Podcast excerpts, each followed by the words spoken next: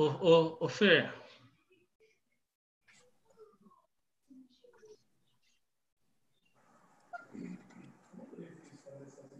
Boa noite a todas e todos que nos acompanham em mais uma edição do AB Bauru Online. Nessa noite tão especial, recebendo um querido amigo, presidente Marlon Livramento,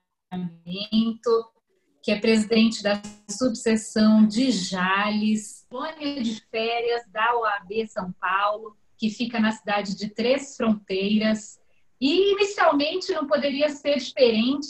Eu quero começar agradecendo pela gentileza do presidente Marlon estar conosco esta noite. Presidente Marlon, que tem falado com o Estado inteiro a respeito de ética, publicidade, propaganda, é, e tem auxiliado muito a advocacia do Estado de São Paulo.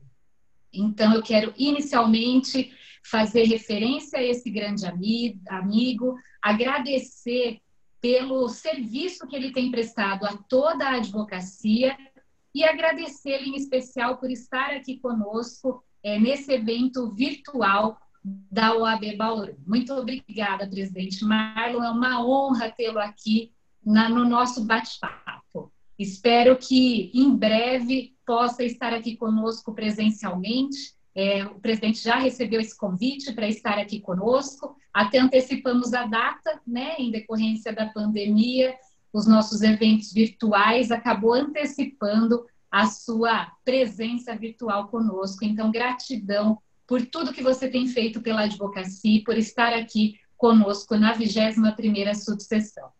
Quero agradecer e fazer uma referência especial aos amigos que estão conosco aqui na sala virtual. Agradecer nosso conselheiro Alessandro Bien, temos presidente do Tribunal de Ética e Disciplina, aqui da turma é, do TED aqui de Bauru, doutor Fábio Simonetti. Agradecer a diretoria da UAB Bauru por todo o apoio e empenho é, que tem sido uma constante na nossa diretoria. Quero agradecer demais ao meu querido vice-presidente Adilson, ao querido Bruno, nosso secretário-geral adjunto.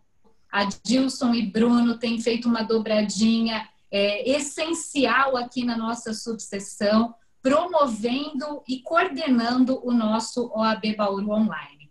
Agradeço também os nossos diretores, doutora Ednise, nossa secretária-geral, doutor Alisson, nosso tesoureiro, por todo o apoio e união nesse momento. Vocês têm sido muito especiais, fica aqui meu agradecimento com todo o meu coração. Agradeço também a presença dos coordenadores, os presidentes das comissões temáticas que estão aqui conosco acompanhando e que são coorganizadores desse evento virtual. Aproveito então para fazer uma saudação especial ao querido doutor Eduardo Janone, que preside a nossa comissão de ética, e também a doutora Viviane Colassino, que preside a nossa comissão de empreendedorismo jurídico. E é justamente isso que nós vamos ouvir do presidente Marlon nessa noite.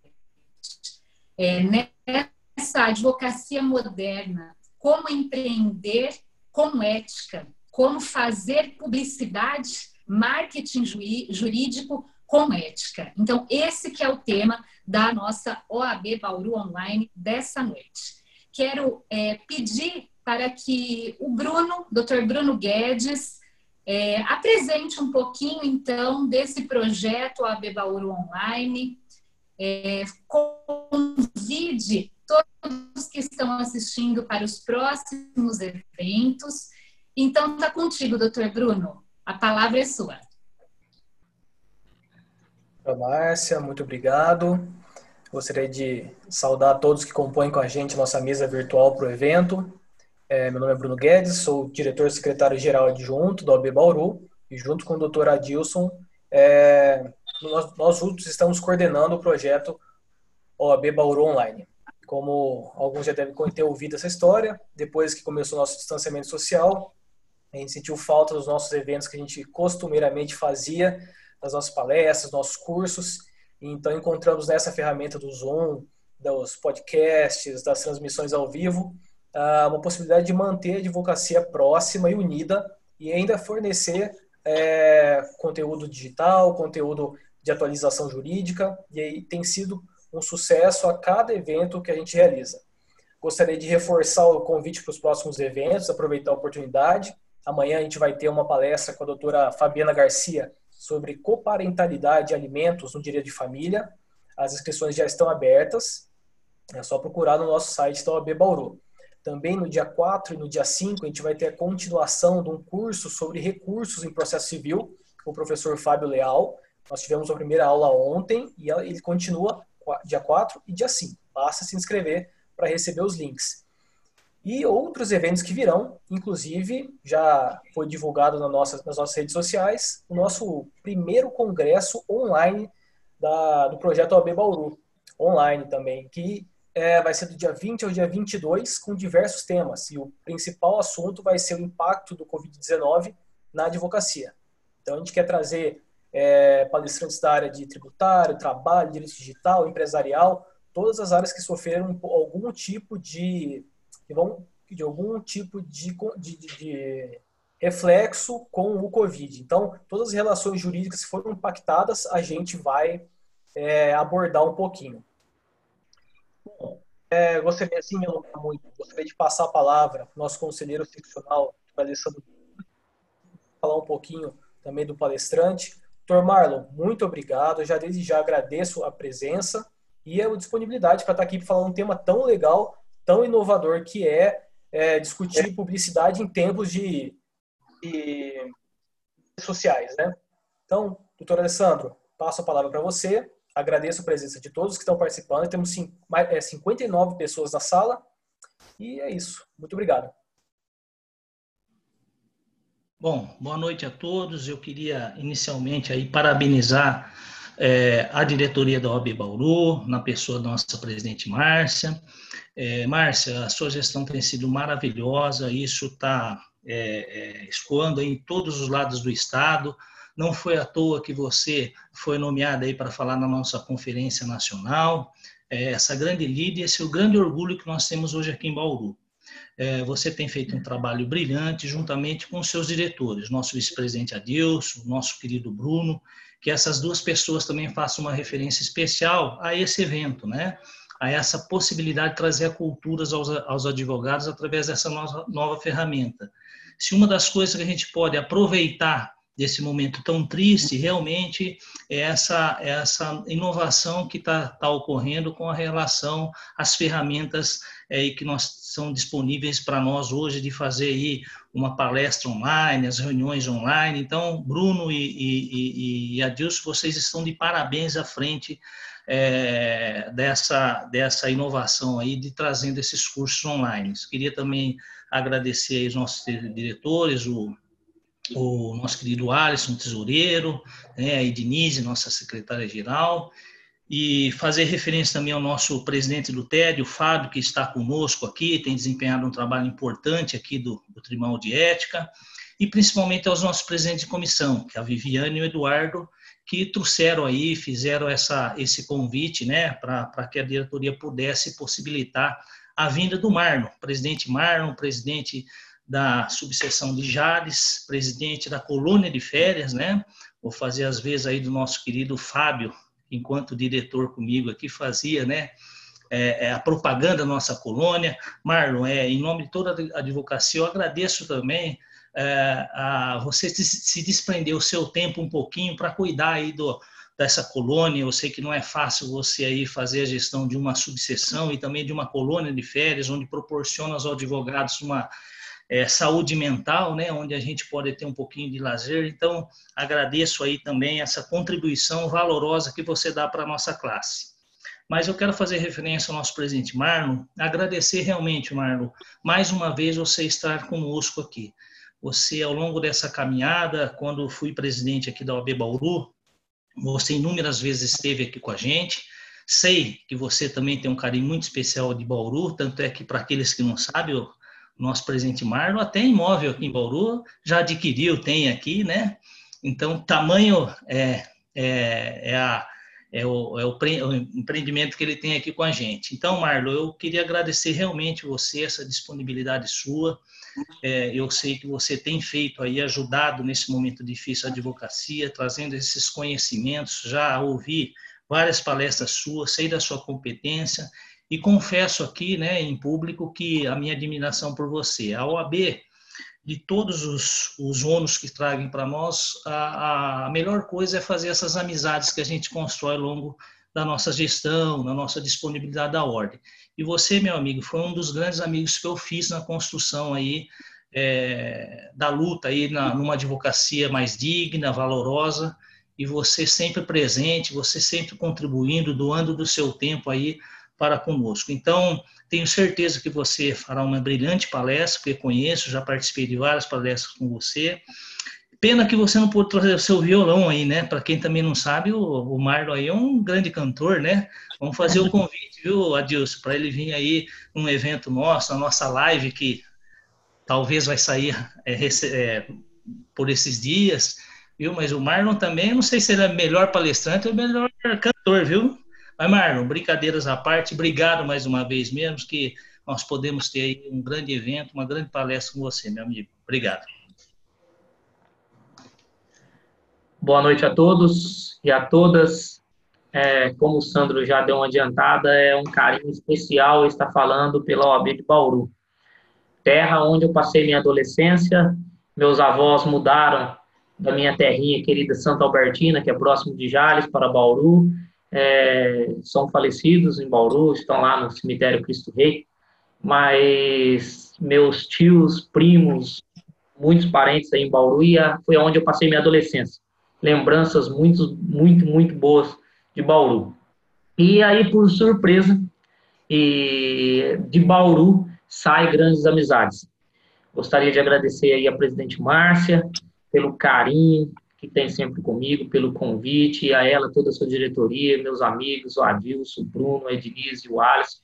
Agradecer as amizades que eu fiz com os nossos queridos conselheiros, na presidente Sandro, que na época era presidente, hoje conselheiro Sandro, o Edson Reis, o doutor Ailton, nosso professor Ailton, que diz todos né, dentro da ordem, o Sena e o o nosso líder, a liderança da nossa advocacia paulista, que é o querido presidente Caio. E também agradecer aos diretores e aos presidentes das comissões temáticas, Eduardo Janone, a Viviane, a Thaís e o Fábio, que é presidente do Tribunal de Ética, e parabenizar pelo evento. Como é importante saber que, às vezes, é, quando diz o ditado, né, já que nós estamos no interior, como fala o nosso presidente, é assim que, se, que a gente vai se entender, quando a água bate na bunda, a gente tem que andar. E aí surge o Zoom, surge as plataformas online, onde nós podemos, de casa, se comunicar, transmitir conhecimento e receber conhecimento. Que eu acho que é o que é mais produtivo para quem dá a palestra, não é passar, e sim a gente recebe mais do que passa. Então, meu muito obrigado por estar aqui, pelo convite que vocês nos fizeram e poder fazer esse bate-papo com a advocacia. É, eu acho que agora é a hora, né, Adilson, de falar que vocês podem se desligar da, da palestra para que eu fique aqui decorrendo sobre o tema. Quem tiver dúvidas, poder fazer pergunta no chat e ao final nós vamos responder. Meu muito obrigado, minha gratidão.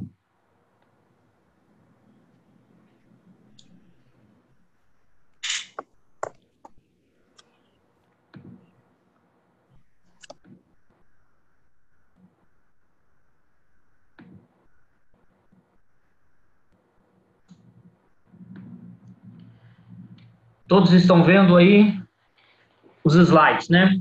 Antes de começar a palestra, eu gosto sempre de fazer um, de mostrar um vídeo. E eu digo sempre que eu não faço uma palestra, e sim um bate-papo que é mais produtivo, que é mais a gente interage mais. Eu vou passar um vídeo para que a gente comece a discorrer um tema.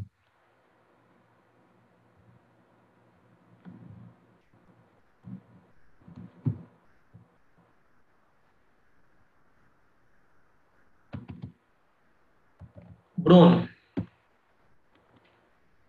Oi, Marlon. É, eu acho que vai ter que abrir aqui de novo para. É, está aparecendo para gente. Não está, mas não está passando o slide. Não está passando o slide. Tenta com. Bom. Aí... Fecha ele de novo para eu abrir aqui. Aí, isso. Deixa eu abrir de novo aqui, vamos ver.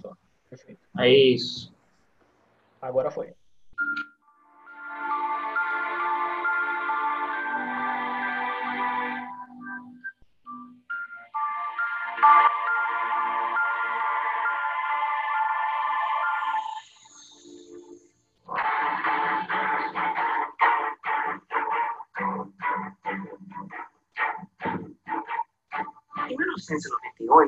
Kodak tinha 170 mil funcionários e vendeu 85% de todo o papel fotográfico vendido no mundo. No curso de poucos anos, o modelo de negócios dela desapareceu e eles abriram falência. O que aconteceu com a Kodak vai acontecer com um monte de indústria nos próximos 10 anos. Você poderia imaginar em 1998 que três anos mais tarde você nunca mais iria registrar fotos de filme de papel? No entanto, as câmeras digitais foram inventadas em 1975. Assim como acontece com todas as tecnologias exponenciais, elas foram decepcionantes durante um longo tempo até se tornarem imensamente superiores e dominantes em poucos anos. O mesmo acontecerá com a inteligência artificial, saúde, veículos autônomos e elétricos, com a educação, impressão em 3D, agricultura e empregos. O software irá destroçar a maioria das atividades tradicionais nos próximos 5 a 10 anos. O Uber é apenas uma ferramenta de software. Eles são proprietários de carros e são agora a maior companhia de táxis do mundo. A Airbnb é a maior companhia hoteleira do mundo, embora eles sejam proprietários inteligência artificial. Computadores estão se tornando exponencialmente melhores no entendimento do mundo. Nos Estados Unidos, advogados jovens já não conseguem empregos.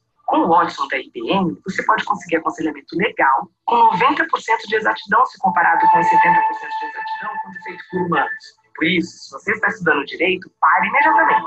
Haverá 90% menos advogados no futuro. Apenas especialistas permanecerão. Pois bem, eu sempre começo minha palestra com esse vídeo não para afastar alunos da faculdade de direito, que não é a minha intenção, ao contrário, eu até acho que todo mundo teria que fazer direito, não só como uma profissão que é brilhante, mas também por uma profissão que todos poderiam conhecer mais, um pouco mais da humanidade, da democracia e de tudo que nos disponibiliza para ter um mundo, uma vida em comum é melhor. Mas é simplesmente por causa dessa última frase que somente especialistas permanecerão. Se nós formos atentar à medicina, é, já existe uma especialidade há muito tempo lá. É, se eu quebro uma parte do meu corpo, eu vou procurar um ortopedista. É, tem especialistas em ortopedia, tem a cardiologia, neuro, tem várias especialidades. E na medicina já está tendo a especialidade dentro da especialidade. Exemplo, o ortopedista é especialista em pé, especialista em mão, especialista em joelho, que já é uma especialidade dentro de, de uma outra. E no direito, este é o caminho. É, muitos pensam que a especialidade será o vai é, diminuir o seu leque de clientes. Ao contrário, a especialidade vai colocar você mais forte no mercado. Além do que, você, por ser especialista, você pode cobrar mais, você pode cobrar melhor e os sobreviventes da advocacia vão ser os especialistas. E já está ocorrendo no direito também a especialidade dentro da especialidade. Exemplo, na advocacia civil, tem especialistas em direito de famílias e sucessões, especialista em ação civil pública, especialista em execução de título extrajudicial, na criminal, especialista em, em crime contra a ordem tributária e outras coisas assim. Então, nós temos que cada vez mais procurar a especialidade. Mas, pois bem, vamos falar de ética. Antes de falar de marketing, publicidade, nós temos que definir o que é ética. E segundo o filósofo Mário Sérgio Cortella, ética é o conjunto de valores e princípios para decidir três grandes questões na nossa vida, que é quero, devo e posso. Existem coisas que eu quero, mas não devo. Existem coisas que eu devo, mas não posso. E existem coisas que eu posso, mas não quero. Quando eu vou agir com ética? Quando essas três palavrinhas, essas três decisões estiverem em conjunto, em harmonia, em sintonia uma com a outra, tudo aquilo que eu quero é aquilo que eu posso e é aquilo que eu devo fazer. Gosto muito também de citar o filósofo Kant, o alemão, que diz que tudo aquilo que eu não puder falar como eu fiz, não faço. Também define muito bem o que é ética. Os nossos ordenamentos. Quando a gente vai falar de marketing, a gente logo pensa no marketing como jornais, televisão, publicidades de, em panfletos e coisas assim. Esse marketing não é permitido na advocacia. O marketing jurídico, ele é outro, outro do que o marketing comercial. O marketing, ele é sempre o pai. E desse marketing sai dois braços, sendo um braço a publicidade e o outro braço a propaganda. Existe sim diferença entre publicidade e propaganda, que nós vamos falar mais à frente, Mas aonde nós vamos encontrar os limites dessa publicidade jurídica de forma legal feita na advocacia? Esses limites estão no nosso código de ética, no nosso estatuto da advocacia e também no provimento 94/2000. Provimento este que eu não gosto de adentrar muito ao mérito, porque pró a própria barra 2000 já diz ele é do ano 2000, está desatualizado. As redes sociais existentes na época, que quase não tinha, não são as mesmas redes sociais que nos disponibiliza, que a internet disponibiliza hoje para a gente fazer a publicidade jurídica. Pois, mas, porém, quando a, o nosso código de ética ele se omite alguma coisa, o provimento 94 é aplicado subsidiário na analogia. Mas este provimento, por estar desatualizado, o nosso Conselho Federal da OAB está em reforma, já montou uma, montou uma comissão, está passando aí por todas as seccionais, na seccional paulista, o nosso presidente Caio já fez isso de modo virtual para que toda a advocacia do Estado pudesse interagir com a, a, a audiência pública que estava tendo, para dar ideias, para nós avançarmos na publicidade, porque realmente é preciso avançar e fazer essa reforma nesse provimento 94/2000.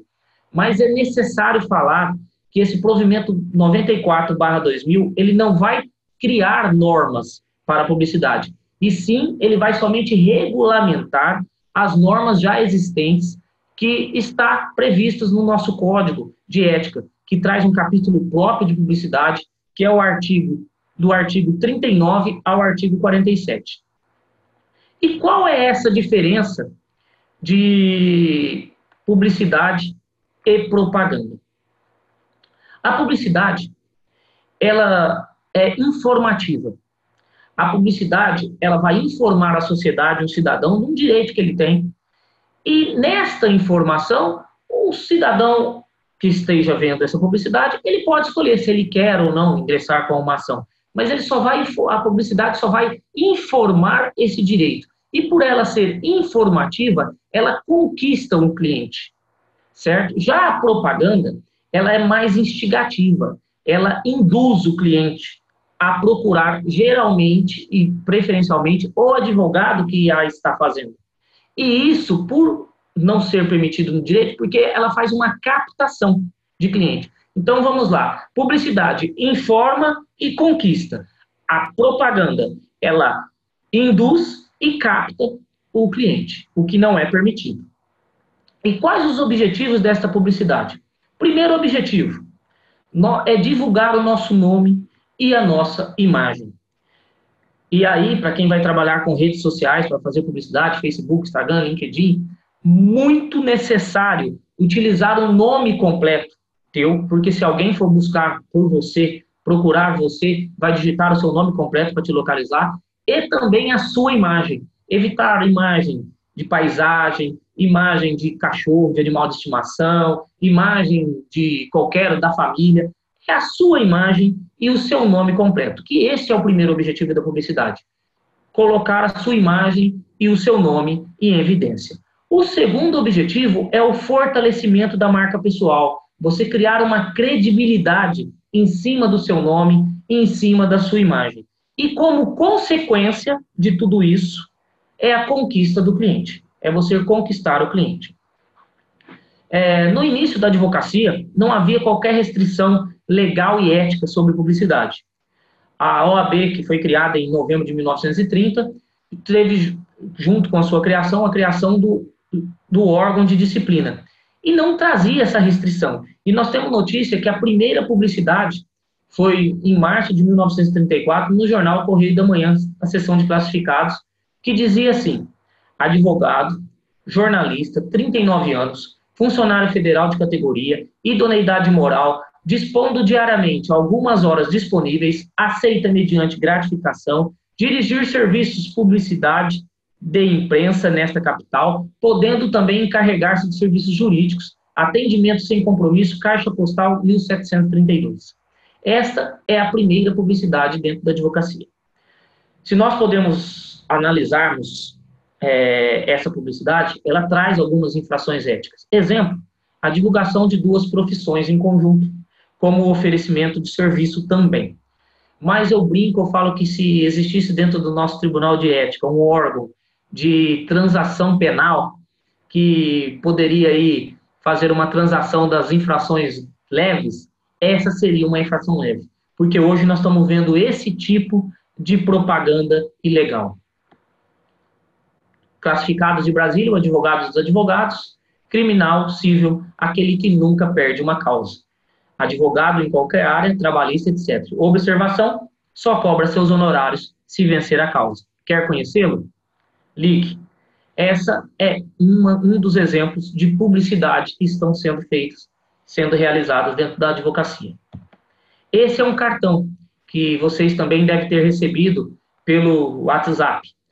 Benigno, honrado, digno, íntegro, iluminação, retidão, justiça divina, misericórdia. Advogado, consultor, conselheiro, simples, humilde, manso e bom, servo do Senhor Deus. É, eu fico pensando que, mesmo, nós vamos ver lá no artigo 44 do nosso código que nós não podemos fazer um cartão desse tipo. Mas mesmo, mesmo, se pudéssemos, isso, vocês contratariam um advogado com um cartão assim? Então, é um cartão que é uma publicidade, mesmo se pudesse ser feita, era uma publicidade negativa. Claro que ele deve ter o nicho de advocacia dele, é, deve ser algum membro de alguma igreja, e ele distribuiu esse cartão dentro da igreja dele. Mas não é permitido fazer esse tipo de publicidade, e também, além de não ser permitido, se caso fosse, era uma propaganda, uma publicidade negativa. Esse é o brinco que é o, o truque da advocacia. Isso existe, viu, gente? É, no norte nordeste do país, é, muitos escritórios se fazem dentro de um trailer e é levado em feiras, em visitas de presídio, o que também não se pode ocorrer. E aí surge a internet, né? Que é a grande evolução. A, nos traz uma evolução com, muito rápida de construção de valores e também de destruição de valores. Eu brinco que com um clique no Enter, a internet ela pode te levar ao sucesso ou ao insucesso, te coloca no mundo, te coloca nas nuvens em segundo. É, quando eu estou dando palestra presencial em, em auditório, eu costumo perguntar quem tem uma tatuagem, só uma sobrancelha feita para tatuagem, inicial do nome de um filho ou o seu nome, é, tatuado, levante a mão é, com certeza a maioria do auditório levante a mão. E se a gente pegar aí há 15 anos atrás, tatuagem tinha um rótulo, era coisa de cadeieiro, coisa de bandido, como brinco, quem usava brinco, homem que usava um brinco, também era rotulado. Hoje a gente vê jogadores de futebol usando dois brincos em cada orelha. Então são é evolução, a evolução que o mundo nos traz e com a internet essa evolução é muito rápida e eu não quero falar se esses valores são construídos ou destruídos, aí cada um tem o seu mérito, o seu pensamento. Mas eu trago essa evolução para explicar que os valores se constroem e destroem rápidos, mas aí a ética ela permanece com o mesmo conceito. E como nós vamos aplicar a ética?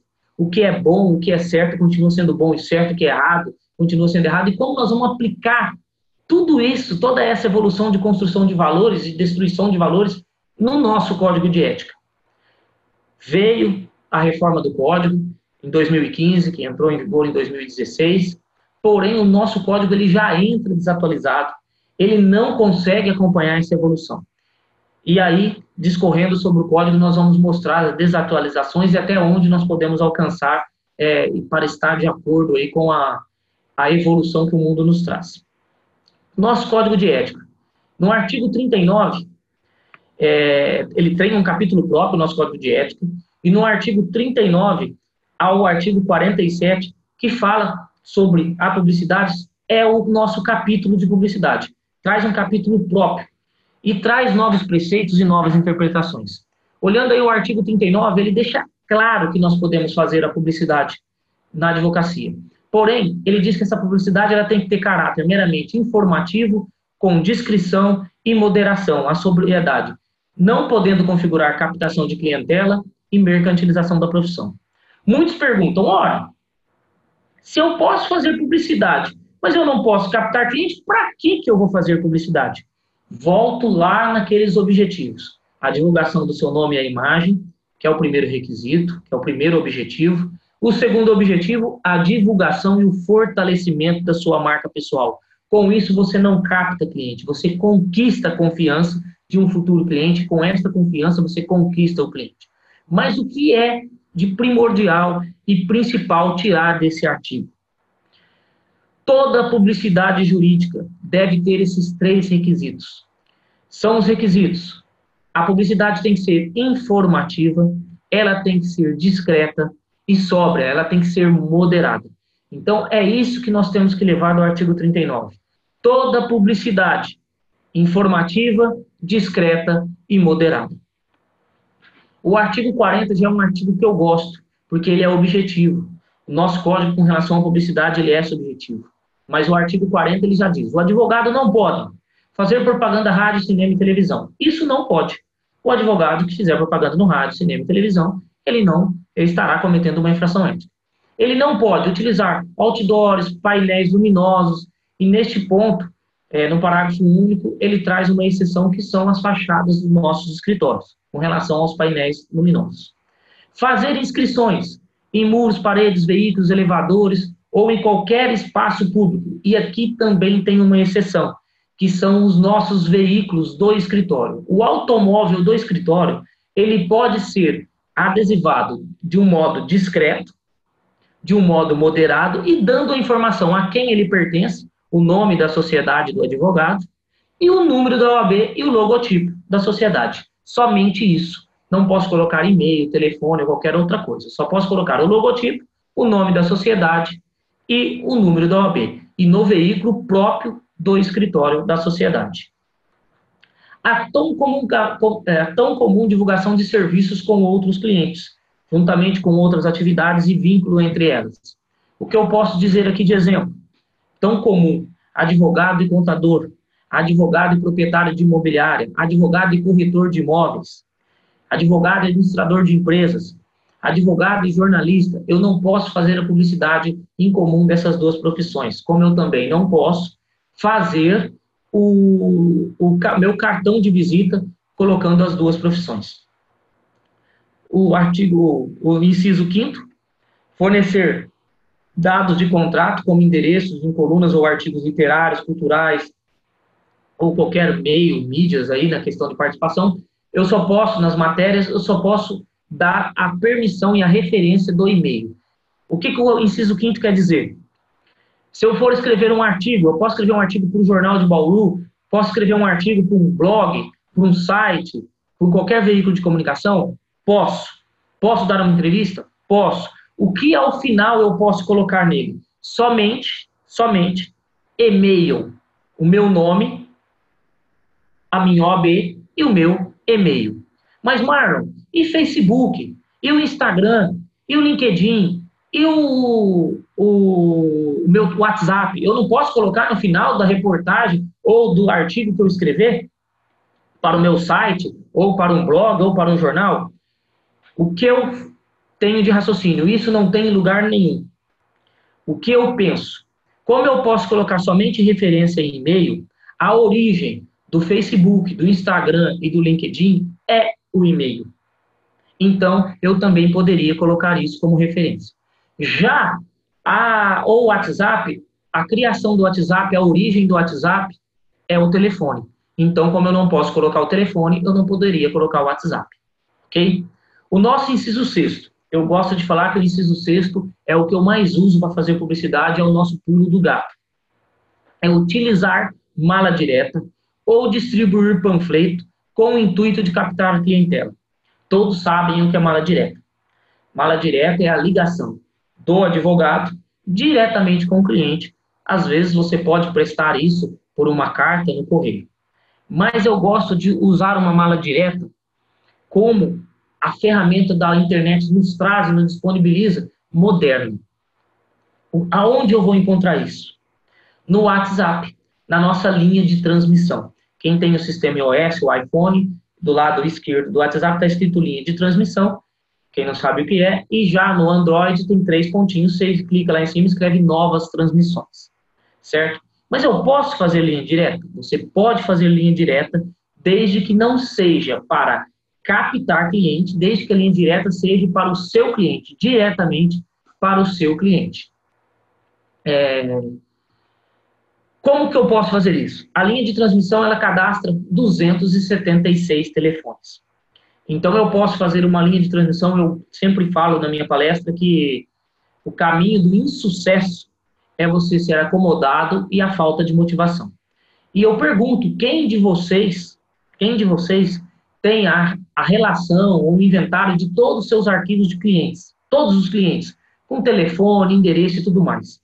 Por que é necessário isso? Para você fazer a linha de transmissão. Linha de transmissão de todos os seus clientes, para colocar horário da informação de horário de expediente, quando que vai abrir nessa pandemia, se está aberto ou não, o modo de atendimento que vocês estão atendendo, porque vocês estão mandando na linha de transmissão, se você manda uma informação, cada cliente recebe individualmente, então você está diretamente falando com eles, e isso é permitido. Como eu também, por exemplo, no meu escritório hoje, eu tenho uma linha de transmissão 28 de abril.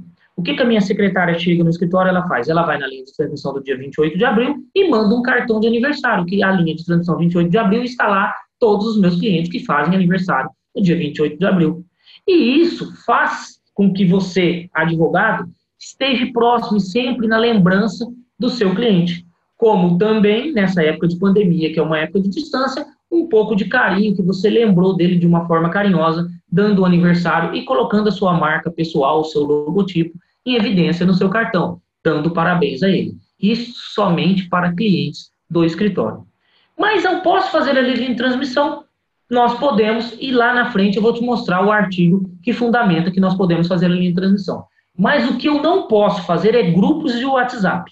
Grupo de WhatsApp não é permitido, e no grupo de WhatsApp eu criar um grupo para prestar informação e para passar publicidade, o grupo de WhatsApp, ele é uma infração ética, considerada infração ética. E essa linha de transmissão, gente, pode ser utilizada para muitas coisas. Cartão de Páscoa, Natal, Ano Novo, como também para fazer publicidade. Na hora de eu criar um flyer, um flyer, eu disponibilizar nessa linha de transmissão. O artigo 41 já é um artigo de propaganda, que ele fala da propaganda, que nas colunas, as colunas que o advogado mantiver em meio de comunicação social, os textos que por meio divulgar não poderão induzir o leitor a litigar e nem promover desta forma a captação de clientela. Daí é aquela diferença que nós falamos da propaganda e da publicidade. Vamos lá colocar que o artigo 39 é a publicidade.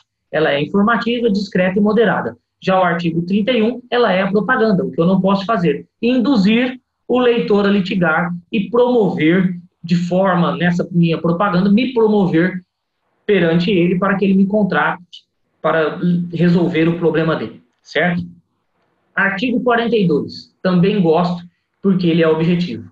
É vedado ao advogado responder com habitualidade a consulta e a matéria jurídica nos meios de comunicação social. Debater em qualquer meio de comunicação causa sob o patrocínio de outro advogado.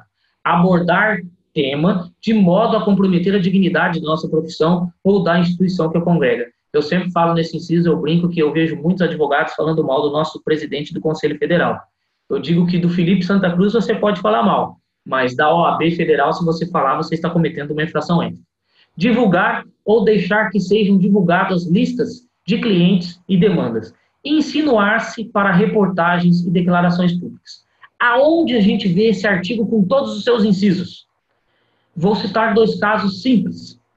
Caso Neymar, todos os incisos aí praticamente estão nos advogados que fizeram, além da quebra de sigilo, contaram a sua tese de defesa da moça com relação a eles, que a história que, elas, que ela contou, que é um segredo, foram lá e contaram na televisão, divulgaram a carta, o seu contrato, é, chamaram a imprensa para dar declarações públicas, como também no caso Lula, principalmente no julgamento dele, logo após o Zanin convoca-se ao Jornal Nacional para dar uma coletiva, coloca aquele banner enorme atrás deles, é um, como se fosse um outdoor, para dar essa coletiva no Jornal Nacional. Todos esses incisos estão presentes. Lembrando que no caso Lula, o Zanin, o escritório do Zanin foi representado no, no, Conselho Seccional do Rio Grande do Sul, tendo em vista que o TRF4, que foi julgado no Rio Grande do Sul, e foi lá que ele deu a entrevista. O artigo 43 fala da participação da mídia. Eu não vou ler o artigo, o artigo está disponível aí para todos vocês, mas aí fala que o advogado que eventualmente não é, estiver participando de programa de rádio e televisão, ele tem que tratar de casos exclusivamente ilustrativos, educacionais, sem o propósito de promover pessoalmente, vedado pronunciamentos também de métodos que o trabalham. No parágrafo único diz que quando ele é convidado para dar uma manifestação pública, ele tem que fazer esclarecimentos jurídicos de interesse geral e evitar insinuações no sentido de promover pessoalmente, de promover a sua imagem e fazer um, um debate com caráter sensacionalista. O artigo 44 dos nossos cartões de visita. O que ele diz? O que eu posso utilizar no cartão de visita? O advogado poderá falar, nos colocar no cartão de visita. O seu nome ou o nome da sociedade dos advogados, o número ou os números das inscrições da OAB, porque ele pode ter suplementar em outro estado. Então, ele pode colocar todos os números da OAB que ele tem no estado de São Paulo, Mato Grosso do Sul, Paraná ou outros estados. No parágrafo 1 fala que poderão ser referidos apenas títulos acadêmicos do advogado, as distinções honoríficas relacionadas à vida profissional, as instituições jurídicas que faça parte, as especialidades que se dedicar, o endereço do seu escritório, e-mail, site, páginas, é, eletrônicas, QR Code, logotipo, que o nosso código novo traz, o passado não podia, não se falava em logotipo, aí com as jurisprudências passaram a permitir, e agora o nosso código novo fala que eu posso ter o logotipo do meu escritório. A fotografia do escritório, fotografia da fachada do escritório, o horário de atendimento e os idiomas em que o cliente poderá ser atendido. O que eu não posso colocar está no parágrafo segundo é vedado a inclusão de fotografias pessoais, é, fotografias, no caso, do, da, de todos os sócios do escritório, ou se você tem sociedade individual, a sua fotografia, colocar lá todo mundo de roupa preta, né, bater uma foto bonita na fachada do escritório, braço cruzado, estilo suíte da, da série lá do Netflix, não se pode fazer. E também não se pode usar imagens e fotografias de terceiros. Também não é permitido. Como também não se pode colocar qualquer menção de emprego que você exerça, cargo ou função que você ocupa, nem no atual, o que você ocupa agora, como pretérito, que você poderia ocupar em qualquer órgão ou instituição. O que você pode apenas colocar, além do seu nome, da imagem da fachada do escritório, os endereços, vou colocar se você é professor universitário ou não. Isso é permitido. Artigo 45. Um advogado pode patrocinar evento? Isso é importante, cai muito em prova da OAB. A resposta é sim. Vírgula. Desde que esse evento tenha caráter científico e cultural, que a divulgação, tanto ela por meio físico e eletrônico, seja de interesses do advogado e a circulação fique adstrita e, e aos interessados do meio jurídico. Exemplo: um advogado pode patrocinar uma semana jurídica da advocacia, ele pode patrocinar a OAB online de Bauru. Então, desde que esse evento fique adstrito aos interessados no meio jurídico e adstrito aos advogados, ele pode fazer este patrocínio. O artigo 46, esse é o artigo que fundamenta a nossa linha de transmissão citada no inciso 6 do artigo 40. Ele traz diretrizes sobre publicidade vinculada na internet ou por meios eletrônicos. Olha, olha só o parágrafo único, que interessante. A telefonia e a internet podem ser utilizadas como veículo de publicidade. Então, eu posso utilizar tanto a telefonia como a internet, que é o nosso WhatsApp. Inclusive, para o envio de mensagens a destinatários certos, que é a nossa linha de transmissão, que eu vou enviar mensagens a destinatários certos. A linha de transmissão ela envia mensagens individualmente e não em como fosse num grupo de WhatsApp.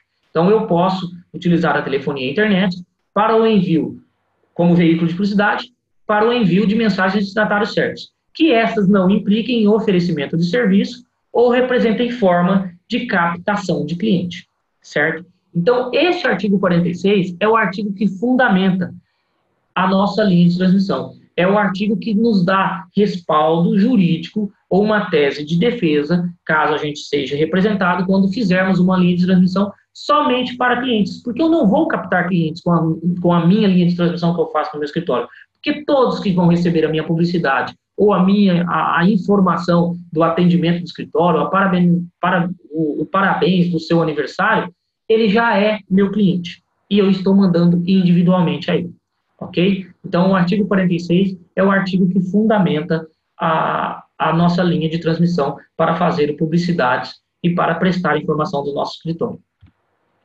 O artigo 47, que é o último artigo de publicidade, esse é um artigo que eu gosto, porque eu acho que o Conselho Federal aqui, o legislador, ele andou bem, ele deixou uma válvula de escape por causa daquela evolução citada lá atrás. O que ele diz? As normas sobre publicidade profissional poderão ser contempladas por outras que o Conselho Federal vier aprovar, observadas as diretrizes do presente Código. Ele deixa essa válvula de escape.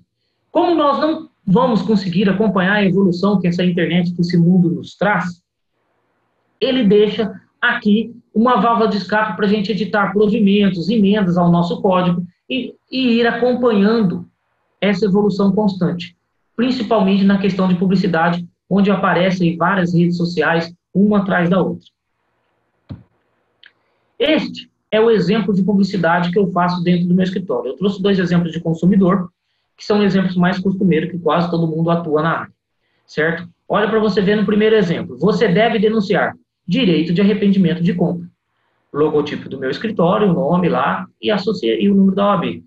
Apenas uma informação. Uma moça com a caixa de sapato que ela comprou, pensando, não é essa mercadoria que eu vi na internet, então ela tem o direito de arrependimento de compra. Eu só estou prestando uma informação para todos os consumidores que eles têm esse direito. E no segundo, hashtag você sabia que a companhia elétrica deve ressarcir danos elétricos causados por queda de energia elétrica. Embaixo, o meu logotipo, o nome da minha sociedade de advogados e o número da OAB. Aonde eu posso postar isso?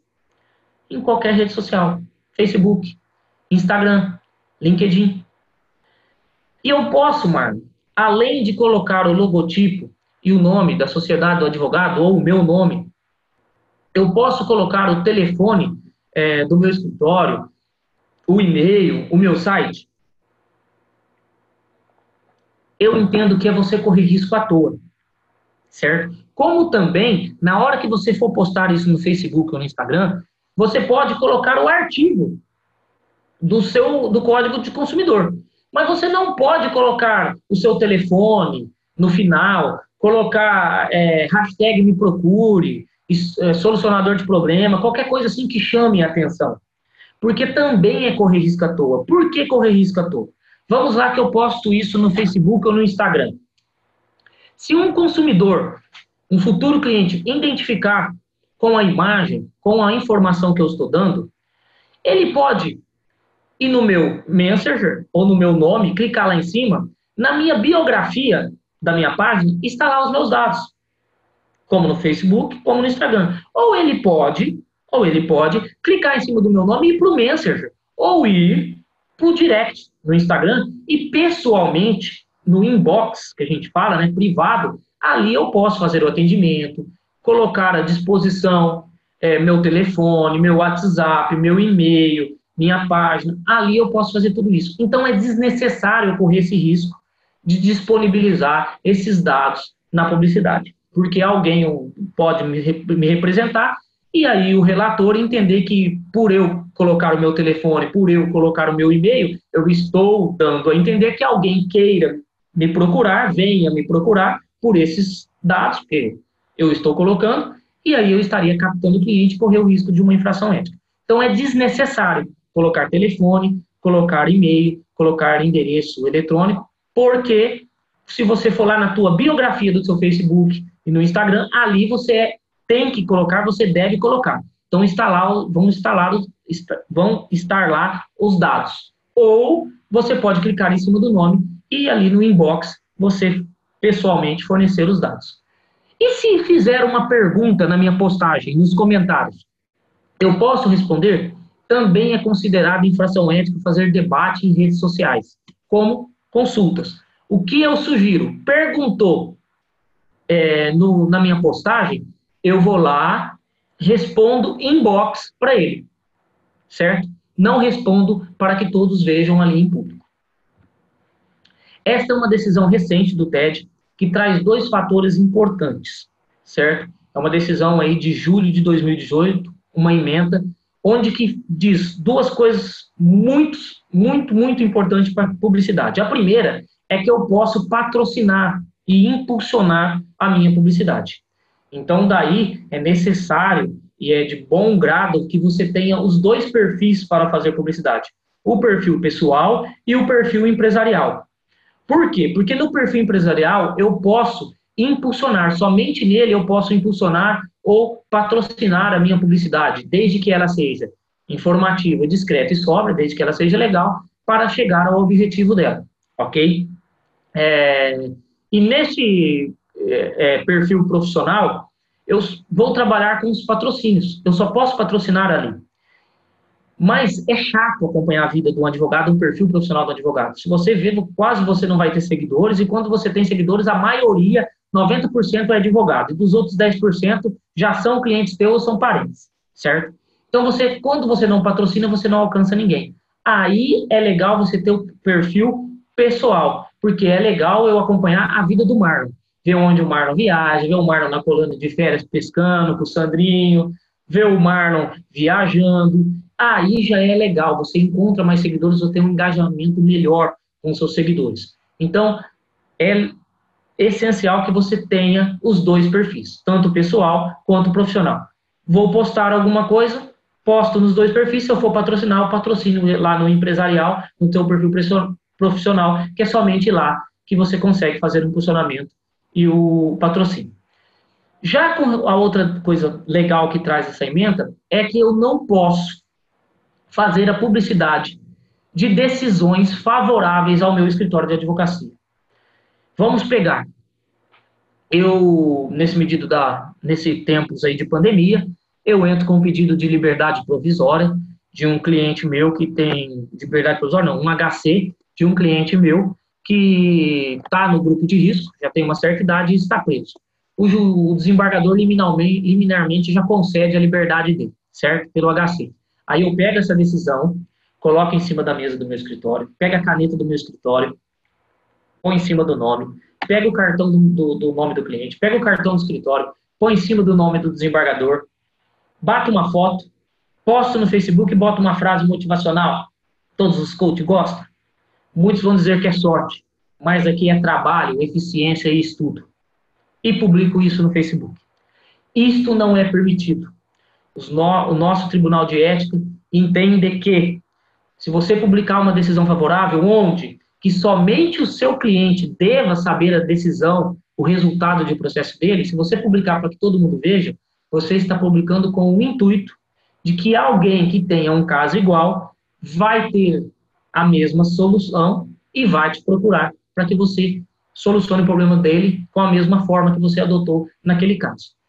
Então, realmente, este entendimento é coerente, coerente de que se você publicar uma decisão favorável, como também se você publicar uma guia de honorários, de levantamento de honorários, contando o caso, o fato que levou aquela guia de honorários, isso você está contando para que você com, não conquiste o cliente, para que você instigue ao cliente que tenha um caso igual procure você para que você vá dar a mesma solução e o mesmo resultado a ele. Então, isso seria captação de cliente e não conquista. Então, é proibido a divulgação de decisões favoráveis, como também de guias de honorários advocatícios. Como conquistar clientes sem cometer infração ética? Surge aí uma grande importância a questão ética é, e as estratégias. A primeira pergunta que todo mundo deve se fazer é como, o porquê vai me contratar e não o meu concorrente. Principalmente a questão do jovem advogado. Por que ele vai me contratar eu, um jovem advogado como o Dr. Bruno, e não contrataria o Sandro, um advogado mais experiente? O que eu tenho a oferecer a mais do que o advogado experiente que está mais tempo na lida? Como que eu posso me posicionar no mercado? vamos discorrer sobre isso. Isso é diferencial, você tem que ter diferencial para você colocar no mercado, vamos falar isso um pouco mais para frente. Mas o que é importante dizer é que para você divulgar esse, esse diferencial, você tem a publicidade para isso, informar o seu cliente ou o seu futuro cliente como é o seu atendimento, quais são as ferramentas que você disponibiliza para ter um sucesso na solução do, do processo dele. A segunda, que não basta ser advogado, tem que parecer advogado. A necessidade de que se você vista como advogado, até porque quando você divulga sua imagem de advogado, você vai divulgar uma imagem de terno.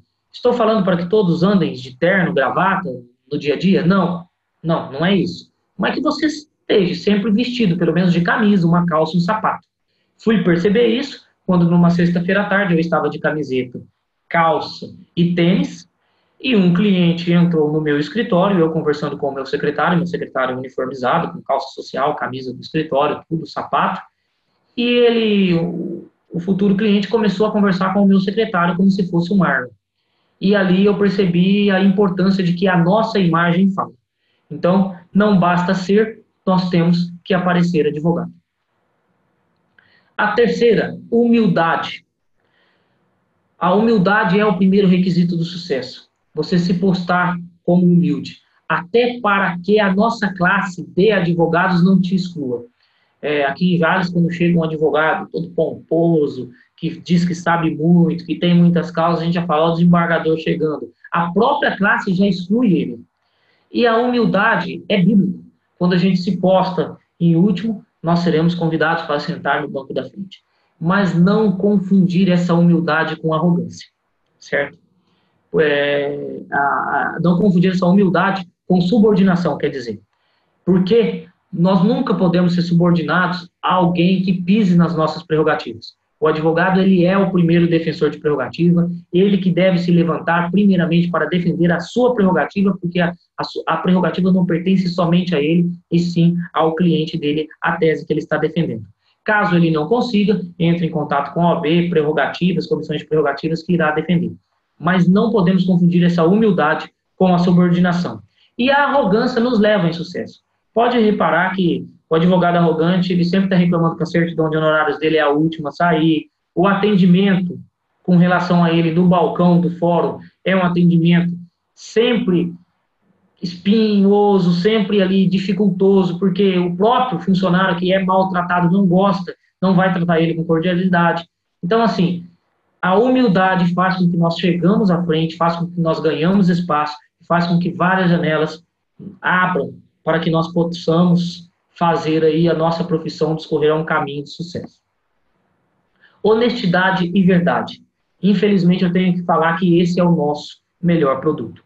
E quando eu falo em honestidade, gente, eu não estou falando na questão de honorários. Eu estou partindo aí de acerto com o cliente, estou partindo aí que todos os advogados nessa questão são honestos e acerta corretamente com o seu cliente. Quando eu falo de honestidade, eu falo de honestidade do tratamento do cliente. Como você trata o cliente. Até porque a melhor publicidade que existe, não só na advocacia, como em qualquer ramo, é a primeira que surgiu. É o boca a boca. É o cliente falando bem do serviço prestado a ele. Então, tratar cliente com respeito e ética, concorrência diminui, confiança do cliente aumenta, valoriza-se a nossa profissão e o mesmo fará a nossa publicidade, buscará pessoas que tenham problemas para levar ao nosso escritório, porque ele confia no nosso serviço e ele, além de levar esse cliente, ele leva com um aval, falando que o nosso serviço é bom, que o nosso serviço é honesto. Daí, fazer um bom atendimento. Quem coloca celular no cartão de visita, atenda celular. Se ah, me ligou no domingo, no horário de almoço, atenda. Fala, olha, eu estou almoçando, é urgente, eu posso retornar daqui uma hora, daqui duas horas, eu posso retornar amanhã, na segunda-feira, no expediente. Mas atenda atenda o celular, trate o cliente com respeito, com, cordialidade, porque ele fará a publicidade nossa, do, do nosso escritório para toda a sociedade. Seja bom administrador de empresa. Investir e administrar reservas é essencial para um escritório de advocacia e para o advogado. O empreende, empreendimento, o empreendedorismo está na moda, não é moda, gente. Não é moda, é uma realidade. Hoje, a advocacia ela se tornou uma empresa. Nós não podemos pegar todo o nosso ganha-pão do nosso escritório e investir na nossa casa, no nosso social, na nossa moradia e esquecer que é do nosso escritório que vai sair o ganha-pão para sustentar tudo aquilo, todo o nosso luxo, toda nosso nossa é, comodidade, mordomia. O nosso escritório é a nossa fonte de renda. Então nós temos que investir no nosso escritório. Conheço advogados que estão tá trabalhando há 30 anos e tem não consegue ter uma internet boa, não consegue ter um monitor, um computador bom, tem aquele monitor ainda de tubo, certo? E que está reclamando porque a advocacia dele está minguando. Ah, os jovens estão entrando aí, estão tomando todos os nossos clientes. Não é que estão tomando, não. Eles estão conquistando, porque eles estão oferecendo algo a mais. E para oferecer algo a mais, nós temos que investir no nosso escritório. E aí surgem alguns diferenciais. Algum diferencial. Eu costumo dizer que nesse diferencial, é, eu aprendi com uma querida amiga Fernanda Zerbini, que fala sobre comunicação social, e ela diz que o segredo da comunicação é o café. E ela aplica esse diferencial com uma analogia que ela faz com as franquias de café. E ela diz que a sociedade, ela antiga, na advocacia antiga, ela procurava esse conteúdo. Eu quero um profissional com conteúdo, um profissional bom que tenha conhecimento jurídico. E conteúdo é a obrigação de todos nós advogados. E quando ela procurava esse profissional com conteúdo, o que, que ela pensava em termos de franquia? Qual é uma franquia de café que disponibiliza, disponibiliza conteúdo? A franquia Café do Ponto. Custa-se dois reais uma xicrinha, café arábica, café puro, forte, melhor café que tem. Coloque, sei lá, três sachês de açúcar, né? Você mexe, toma, volta a colocar mais açúcar de tão forte que é. É o melhor café, dois reais uma xicrinha. Se você for ver, não está tão lotada essa franquia. Por quê? Porque na modernidade, nós buscamos algo a mais, nós buscamos detalhes. E esses detalhes, aonde nós vamos encontrar? encontrar? Na Copenhague, que nos traz, além do conteúdo de um bom café, um canudinho de wafer, dois chocolatinhos, uma xícara diferente, e o preço de dois reais foi para 10 na Copenhague. E o cliente paga? Paga, tanto que está lotado. E por que ele paga? Porque você oferece esse conteúdo a mais, você oferece conteúdo, mas oferece esse detalhe a mais ao cliente, ok? Mas surge aí a sociedade mais exigente ainda. Além do conteúdo, além do detalhe, ela quer experiência. E qual franquia não disponibiliza conteúdo, detalhe, experiência? O Starbucks. A Starbucks. Ela, além de ter um bom café, além de ter o canudinho de eixo, o chocolatinho, que é o detalhe a mais, ela nos oferece uma rede, um network, uma rede de, de integração com outras pessoas, ela nos oferece uma experiência a mais, internet e tudo mais. E isto, isto agrega valores. E agregando esses valores, ela cobra mais por isso e você paga mais por isso. Tanto que você paga que está lotado. Então, quando nós temos algo a mais de diferencial para oferecer ao nosso cliente, os nossos honorários não se tornam caro. O cliente vai pagar, porque ele vai entender que o seu concorrente não tem aquilo que você está disponibilizando para solucionar o processo e o caso dele. E aí surge a nossa conhecida Lava Jato.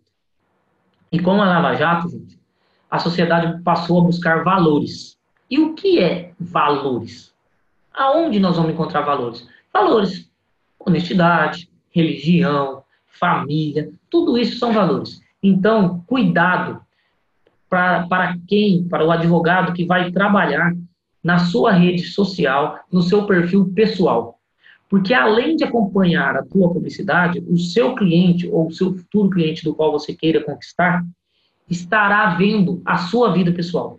Então, eu postar uma foto de viagem com a família é legal. Bater uma foto na frente de uma faculdade se caso estiver viajando para o exterior, não precisa nem comentar nada, que o próprio cliente teu vai falar que você está fazendo um curso no exterior naquela faculdade. Se você colocar, é, bater uma foto de família, fazer check-in, check-in dentro do fórum, check-in no Tribunal de Justiça, filmar, você é, fazer uma filmagem, você fazendo uma sustentação oral no Tribunal de Justiça e colocar um trecho dessa sustentação, desde que não seja um caso, segredo de justiça, postar isso. Tudo isso agrega valores. E isso é importante, além de agregar valores, eu posso fazer isso, eu posso fazer lives, Eu posso disponibilizar vídeos meus falando de alguma lei? Pode, pode e deve. A, a questão aí não é o, o que você pode ou não pode fazer live ou colocar esse vídeo. A questão é o conteúdo que você vai produzir nessas lives e nesse vídeo que você vai disponibilizar. Se esse conteúdo regrar lá o que o artigo 39 diz, informativo, discreto e sóbrio, moderado, eu posso fazer sem qualquer problema. O que eu não posso é fazer um vídeo instigativo, um vídeo de propaganda convidando a que todos me procurem, meu escritório. Aí eu estaria cometendo uma infração ética. Mas se eu disponibilizar um vídeo comentando sobre uma medida provisória para que todos vejam, falando algo, como disponibilizar um vídeo, falar sobre publicidade jurídica, isso não tem qualquer problema, desde que ele seja informativo, discreto e moderado. É, outro diferencial que eu gosto de citar, principalmente em época de pandemia, é um QR Code. Aprendi isso com um amigo, Dr. Euro Júnior, que começou a utilizar isso. E agora na pandemia, eu utilizo muito isso aqui, porque eu estou a 600 quilômetros da capital, então eu utilizo muito isso no meu recurso de apelação, nas minhas contrarrazões. Mas para quem está na época de pandemia, por exemplo, nesse momento que estamos vivendo, que nós temos que ser criativos demais para ter diferencial a propor ao nosso cliente. Eu vou entrar com um pedido liminar pedi uma tutela antecipada numa ação aí que tem um caso de urgência. E eu não consigo ir lá conversar com o juiz, fazer aquela famosa petição, petição de pé de orelha, explicar para o juiz o motivo que ele deve considerar essa liminar, além de estar escrito a petição, eu gosto de conversar com ele para falar sobre a fumaça do bom direito, o perigo da demora, que dá para reverter em caso de decisão é, que não seja favorável ao final, tudo isso. Como que eu posso fazer isso? Eu posso pegar meu celular, gravar um vídeo, não pode ser longo, viu, gente? Senão ninguém vai querer assistir. Vídeo de 3 a 5 minutos. Gravo no meu celular, vou lá no, no, no YouTube ou no Google e escrevo assim, ó, como transformar vídeo em QR Code. Tá lá, passo a passo, você transforma aquele vídeo em QR Code e você coloca naquele espaço que você deixa do endereçamento à qualificação ali do cliente, você coloca o QR Code ali. Escreve, caso Vossa Excelência queira, queira ver um vídeo explicativo sobre o pedido, a, é, baixe o aplicativo QR Code Reader disponível nas plataformas iOS e Android e capte a mensagem abaixo. O juiz vai lá, ou, claro, o serventuário dele, né, o escrevente, pegar o aplicativo, colocar na imagem e vai ver o vídeo. Vai ver você despachando ali pessoalmente com ele. Certo? É um meio. Nós temos que ser criativos nós temos que disponibilizar isso aos nossos clientes para procurarmos sermos diferentes. Não adianta a gente querer ser diferente fazendo o mesmo. Nós temos que fazer algo a mais, ser diferente. Então, o QR Code é um meio que a gente pode utilizar. E o que é legal do QR Code é que ele dá é, um feedback para você de quantas vezes ele foi aberto. Então, você sabe quantas vezes abriram, se realmente ele foi visto ou não. E podem fazer essa experiência, façam o QR Code, que vocês vão surpreender de quantas vezes vão abrir. Porque abrem muitos, porque além de tudo, é, eles acharem interessante, eles ficam curiosos e vão mostrando um para o outro, né? Curiosos vão mostrando todos um para o outro, para que todo mundo veja aquele vídeo. Então, o QR Code é um diferencial do qual eu sempre cito é, para que você faça uma advocacia moderna, para que você faça uma advocacia diferente. Outro diferencial é quem advoga, quem advoga na área empresarial, reuniões pelo Zoom. Acabou você trazer todo mundo para o teu escritório, às vezes o teu cliente mora numa cidade vizinha, você convidar todo mundo do teu escritório para fazer uma reunião presencial. presencial. Não, reúne-se todo mundo pelo Zoom, faça-se uma reunião online, uma reunião virtual, você economizar, vai economizar, além de tudo, economizar tempo, que até porque tempo é o estoque do advogado. Eu sempre brinco, tem muita gente que não sabe, muito advogado não sabe que tem estoque. Todo advogado tem um estoque. E o seu estoque é tempo. Você tem que estar sempre com o tempo. Tempo para atender, tempo para peticionar, tempo para fazer publicidade, para conquistar clientes, para fazer palestra. Eu, por exemplo, vou bater uma foto dessa palestra aqui hoje para postar no meu Facebook, no meu Instagram. Por quê? Porque isto é publicidade. Se o advogado é palestrante, meu cliente vai pensar assim, nossa, meu advogado ele é palestrante, ele é um bom advogado, certo? Jovem advocacia, apostar em si. Montar escritório, coragem, acreditar que você é capaz, acreditar que é possível. Isso é importante. Você tem que acreditar em si.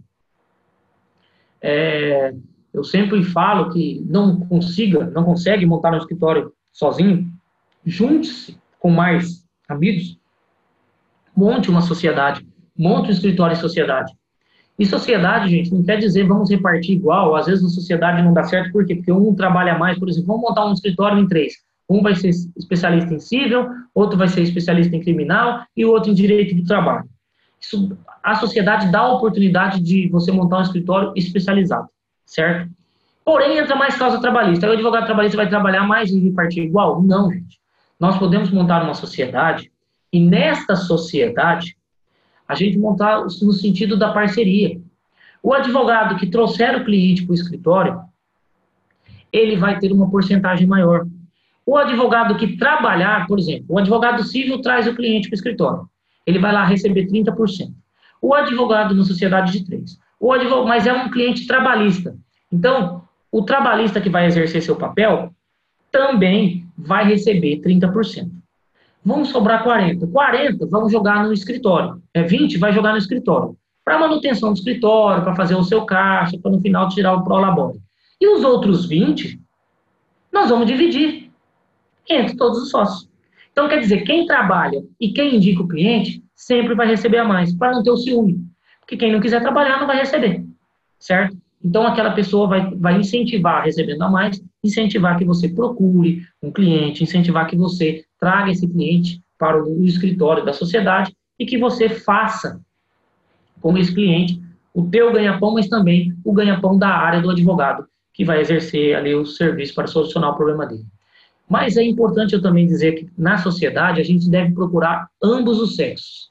Não fazer o clube do Bolinha e nem da Luluzinha. Nós, deve, nós devemos ter ambos os sexos. Por quê?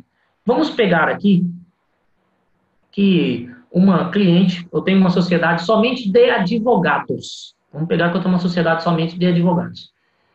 Uma cliente do escritório resolve fazer uma cirurgia plástica, dar uma turbinada, né? Seus seios, colocar prótese de silicone. Na hora que ela chega na sua casa e tira o curativo, seus seios está igual o Severo. Tá assim, ó um olhando para o céu e o outro olhando para o inferno, para baixo. Ela entra em desespero. Você acredita que ela procurar, vai procurar um o teu escritório de advocacia só com homem para falar da, da, do insucesso da sua, da sua plástica, para, para processar o médico? Ou se você acredita que ela vai mostrar foto para você sem se ficar com vergonha? Não vai, ela vai procurar uma advogada mulher. Como existe aí, está provado nas pesquisas, nos casos Maria da Penha que geralmente as mulheres que sofrem agressão procuram advogadas. Então, há necessidade de você ter os dois sexos no seu escritório, se você quiser abranger é, e alcançar maior número de clientes na sociedade, tanto do lado feminino como do lado masculino. Para nós encerrarmos aí o início desse bate-papo, né, é legal a gente falar um pouquinho de dicas para advogados. Quais são essas dicas que eu dou? Primeiro, até mesmo para produzir uma boa publicidade, conhecer a necessidade do cliente. Como conhecer a necessidade do cliente? Eu tenho que conhecer o meu cliente, o futuro do meu cliente, para qual assunto eu posso conversar com ele. Assuntos até relacionados com questões políticas. Se o meu cliente é um bolsonarista roxo, não posso falar do PT, bem do PT, que o Lula estava preso, por exemplo, de forma ilegal. Eu tenho que falar que a prisão em segunda instância é cabível sim. Então, eu tenho que meios é, de, para, para dialogar com o cliente, conhecendo a necessidade dele. Mas também do futuro cliente conhecer a necessidade. Para, para que eu possa fazer uma publicidade de uma forma correta. Porque para que você crie uma publicidade, primeiro você tem que colocar na situação como você fosse o cliente, o que ele está sentindo. Aquela imagem da pessoa comprando o sapato lá atrás. Como ela está sentindo comprando o sapato de sonho, dos sonhos dela e chegando e não servindo. O que ela sentiu naquele momento? Aí depois eu levo uma transformação. Como que eu posso transformar essa dor? O que ela está esperando de resultado do meu serviço para transformar essa dor em satisfação, que é o final, na hora que ela receber a notícia de uma sentença procedente. Então, para criar essa publicidade positiva, eu tenho que conhecer a necessidade do meu cliente ou do meu futuro cliente. Segunda dica, seja solucionador de problemas. Advogado nada mais é do que solucionador de problemas. Ele soluciona um problema. E quanto mais rápido ele solucionar um problema, mais rápido ele vai ter um sucesso, o seu cliente falando bem de você perante a sociedade. Tenha mentores. Peça feedback de como você está trabalhando. Busque isso. Troque ideias com os advogados. Esteja sempre atento a prazos. Até porque advogado que perde prazo, ele comete alguns erros. Primeiro, de perder o prazo. O segundo, que ele vai mentir para o cliente. Ele não vai falar para o cliente dele que ele perdeu um prazo e por causa disso ele perdeu o processo. Ele vai dar outra desculpa. E esse cliente provavelmente vai procurar um outro advogado e esse outro advogado vai falar para ele que o advogado dele perdeu a ação devido à perda de um prazo. Então, ele vai correr o risco de ter uma publicidade negativa, porque o cliente vai falar mal dele, por causa da perda de prazo, vai sofrer um processo ético, provavelmente, e ainda correr o risco de uma ação indenizatória. Elabore uma boa petição inicial. Eu gosto de dizer que essa questão de elaborar uma boa petição inicial não é o advogado que escreve 20 laudas. Esse não é o bom advogado. O bom advogado é o que coloca 20 laudas em duas. É o que escreve sucinto. Quem tem direito não precisa falar muito. Juiz não gosta de ficar lendo petições grandes. Juiz não gosta de julgar, e já está provado também pesquisa, migalha sobre isso, de julgar de acordo com jurisprudências. Coloca jurisprudência somente quando é um caso é, que não é comum, quando é um caso inédito, quando é um caso que são poucos é, processos com relação àquela situação. Caso costumeiro, caso comum, escreve o menos possível, coloque, seja sucinto, até para dar a oportunidade que o juiz vê uma petição curta, ele lê. E também devemos falar que na sua, a sua petição também é sua marca pessoal. Eu já ouvi de juiz dizendo para mim que quando ele pega uma petição minha, ele não precisa chegar no meu nome, que só o modo de escrever, como eu alinho, como eu faço a estética da minha petição, ele já sabe que a petição é minha. E isso fortalece a sua marca pessoal. Se eu peguei uma execução de execução de, uma execução de, de título extrajudicial para embargar, tinha 19 laudas. Na hora que eu peguei, eu falei, tá errado. Execução de título extrajudicial não pode passar de duas laudas. Até porque, assim, ó, além do, do cabeçalho ali do, do, da competência, do endereçamento e da qualificação do teu cliente, você coloca assim, ó, o exequente é credor do executado da quantia de tantos reais. Coloca lá atualização, planilha e anexo título executivo e anexo. E vai para os requerimentos. Não tem mérito. Então, não preciso colocar nada mais que isso. Então, elabora uma boa petição inicial, porque é a tua identidade. Respeite seu tempo e local de trabalho. Como eu disse, o nosso tempo é o nosso estoque. Nós temos que ter estoque para disponibilizar ao nosso cliente. Divide para conquistar aquela famosa frase lá do começo, que é um diferencial eu ser especialista. Sou especialista em civil. Parecer um cliente trabalhista no meu escritório, eu tenho que ter parcerias. Falo para o meu cliente, senhor, confia em mim? Confio, mas eu trabalho com outro advogado, ele que vai fazer tua ação, você vai ser atendido lá por ele, ele vai fazer tua audiência. Ok, ok. Já pega a procuração, já pega o contrato de honorários dele, já pega a declaração de pobreza, faço a entrevista principal com ele, coloco isso dentro de uma pasta e levo para o meu parceiro, que vai fazer uma ação trabalhista. Eu tenho parcerias da qual é assim, ó, eu indico o cliente para o meu parceiro, meu cliente vale 50% dos honorários. O trabalho dele vale 50% dos honorários. Quando entra um, um, cliente civil no escritório trabalhista dele, ele me manda para mim da mesma forma, da mesma parceria. Os honorários que eu cobrar, 50% é dele, 50% é meu. O cliente vale 50% e o serviço 50%. E assim eu tenho parcerias em todas as áreas. Ganhe experiência. Principalmente ao jovem advogado, a única coisa, a única diferença do jovem advogado ao advogado que está mais tempo na profissão é somente a experiência. O mesmo livro que o advogado mais tempo na profissão estuda é o mesmo livro que o jovem advogado estuda. Acontece que o advogado mais experiente, como diz meu, meu querido pai, tem calo. Ele sabe, durante essa lida que deu calo, o caminho certo. Ele não vai ficar indo no primeiro caminho, segundo caminho, para chegar no quarto, quem saber que esse é o correto. Ele já vai direto. Já o advogado inexperiente vai ficar batendo cabeça. E como que eu posso ganhar experiência? Trabalhando, trocando ideias, trocando experiência, conversando com advogado, conversando, participando de palestras, participando de congressos, participando de cursos, o máximo que você puder. Porque esta experiência vai fazer com que você ganhe bagagem para solucionar os casos dos seus clientes. E a última dica é prepare-se para a audiência. Aprendi isso também na lida da advocacia na pele. Até mesmo porque a gente sabe o, e questiona por que, que advogado de júri, criminalista, tem fama de bom advogado. E às vezes a gente vai assistir o júri e, nem, e vê que ele nem é tão bom assim. Mas ele tem fama de bom advogado na sociedade. Porque ele fala na frente do cliente dele. E às vezes, em algumas ações, nós temos que entrar é, na audiência mudo e sair calado. Porque produzir as provas pode ser contrário ao nosso nossa intenção, ao ônus da prova, que às vezes não seja nosso.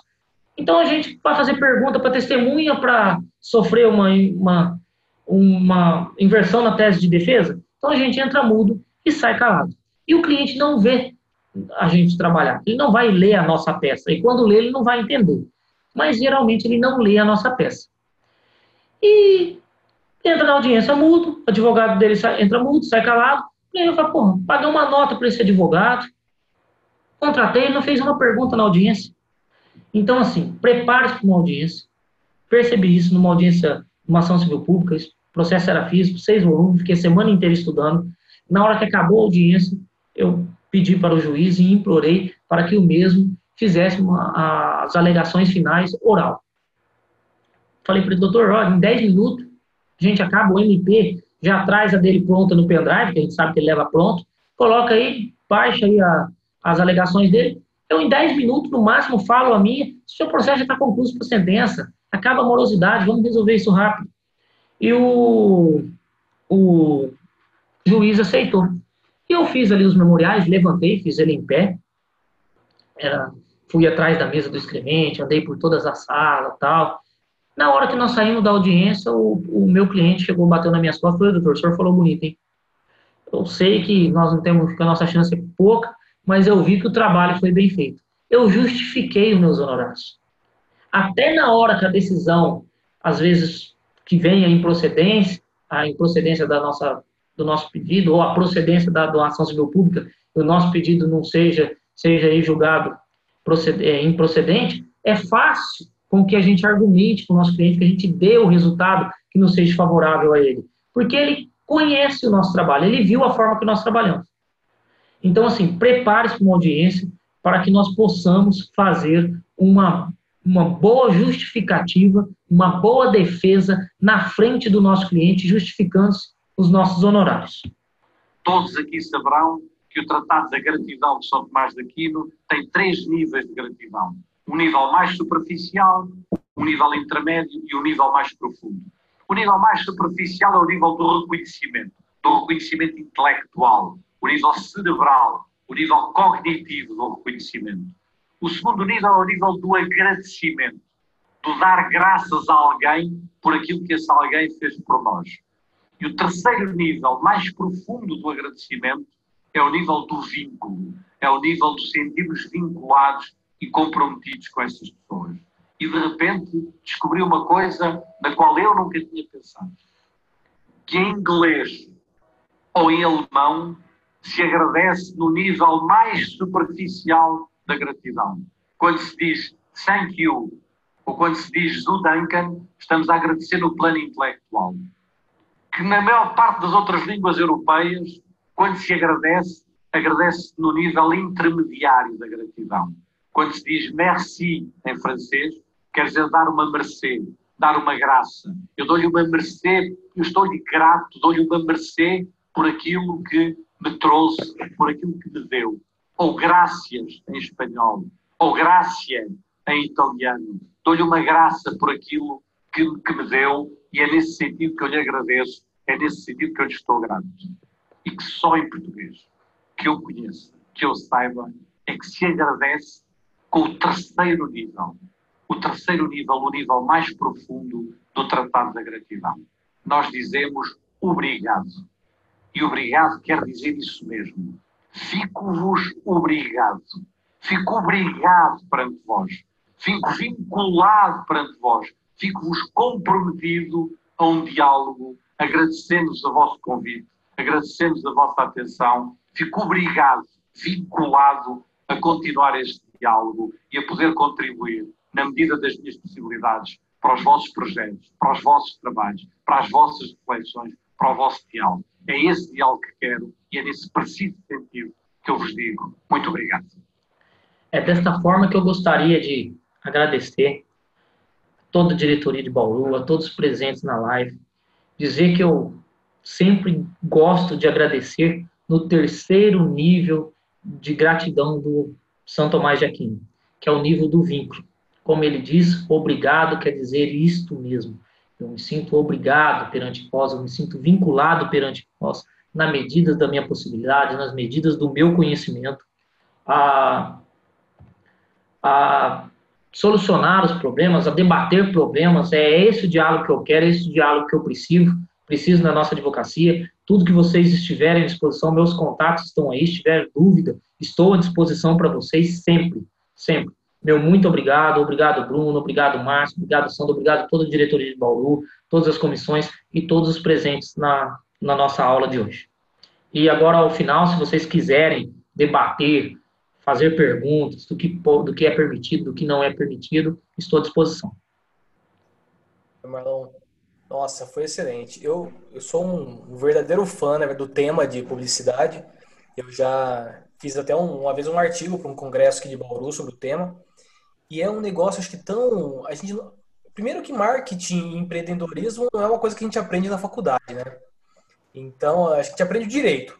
E a hora que solta a gente no mercado, a gente encontra as dificuldades de se posicionar, de se vender como profissionais. É, gostaria de convidar os meus colegas, então, que estão na mesa, a reitora, a doutora Viviane, a doutora Alessandro, doutor Fábio, doutor Eduardo.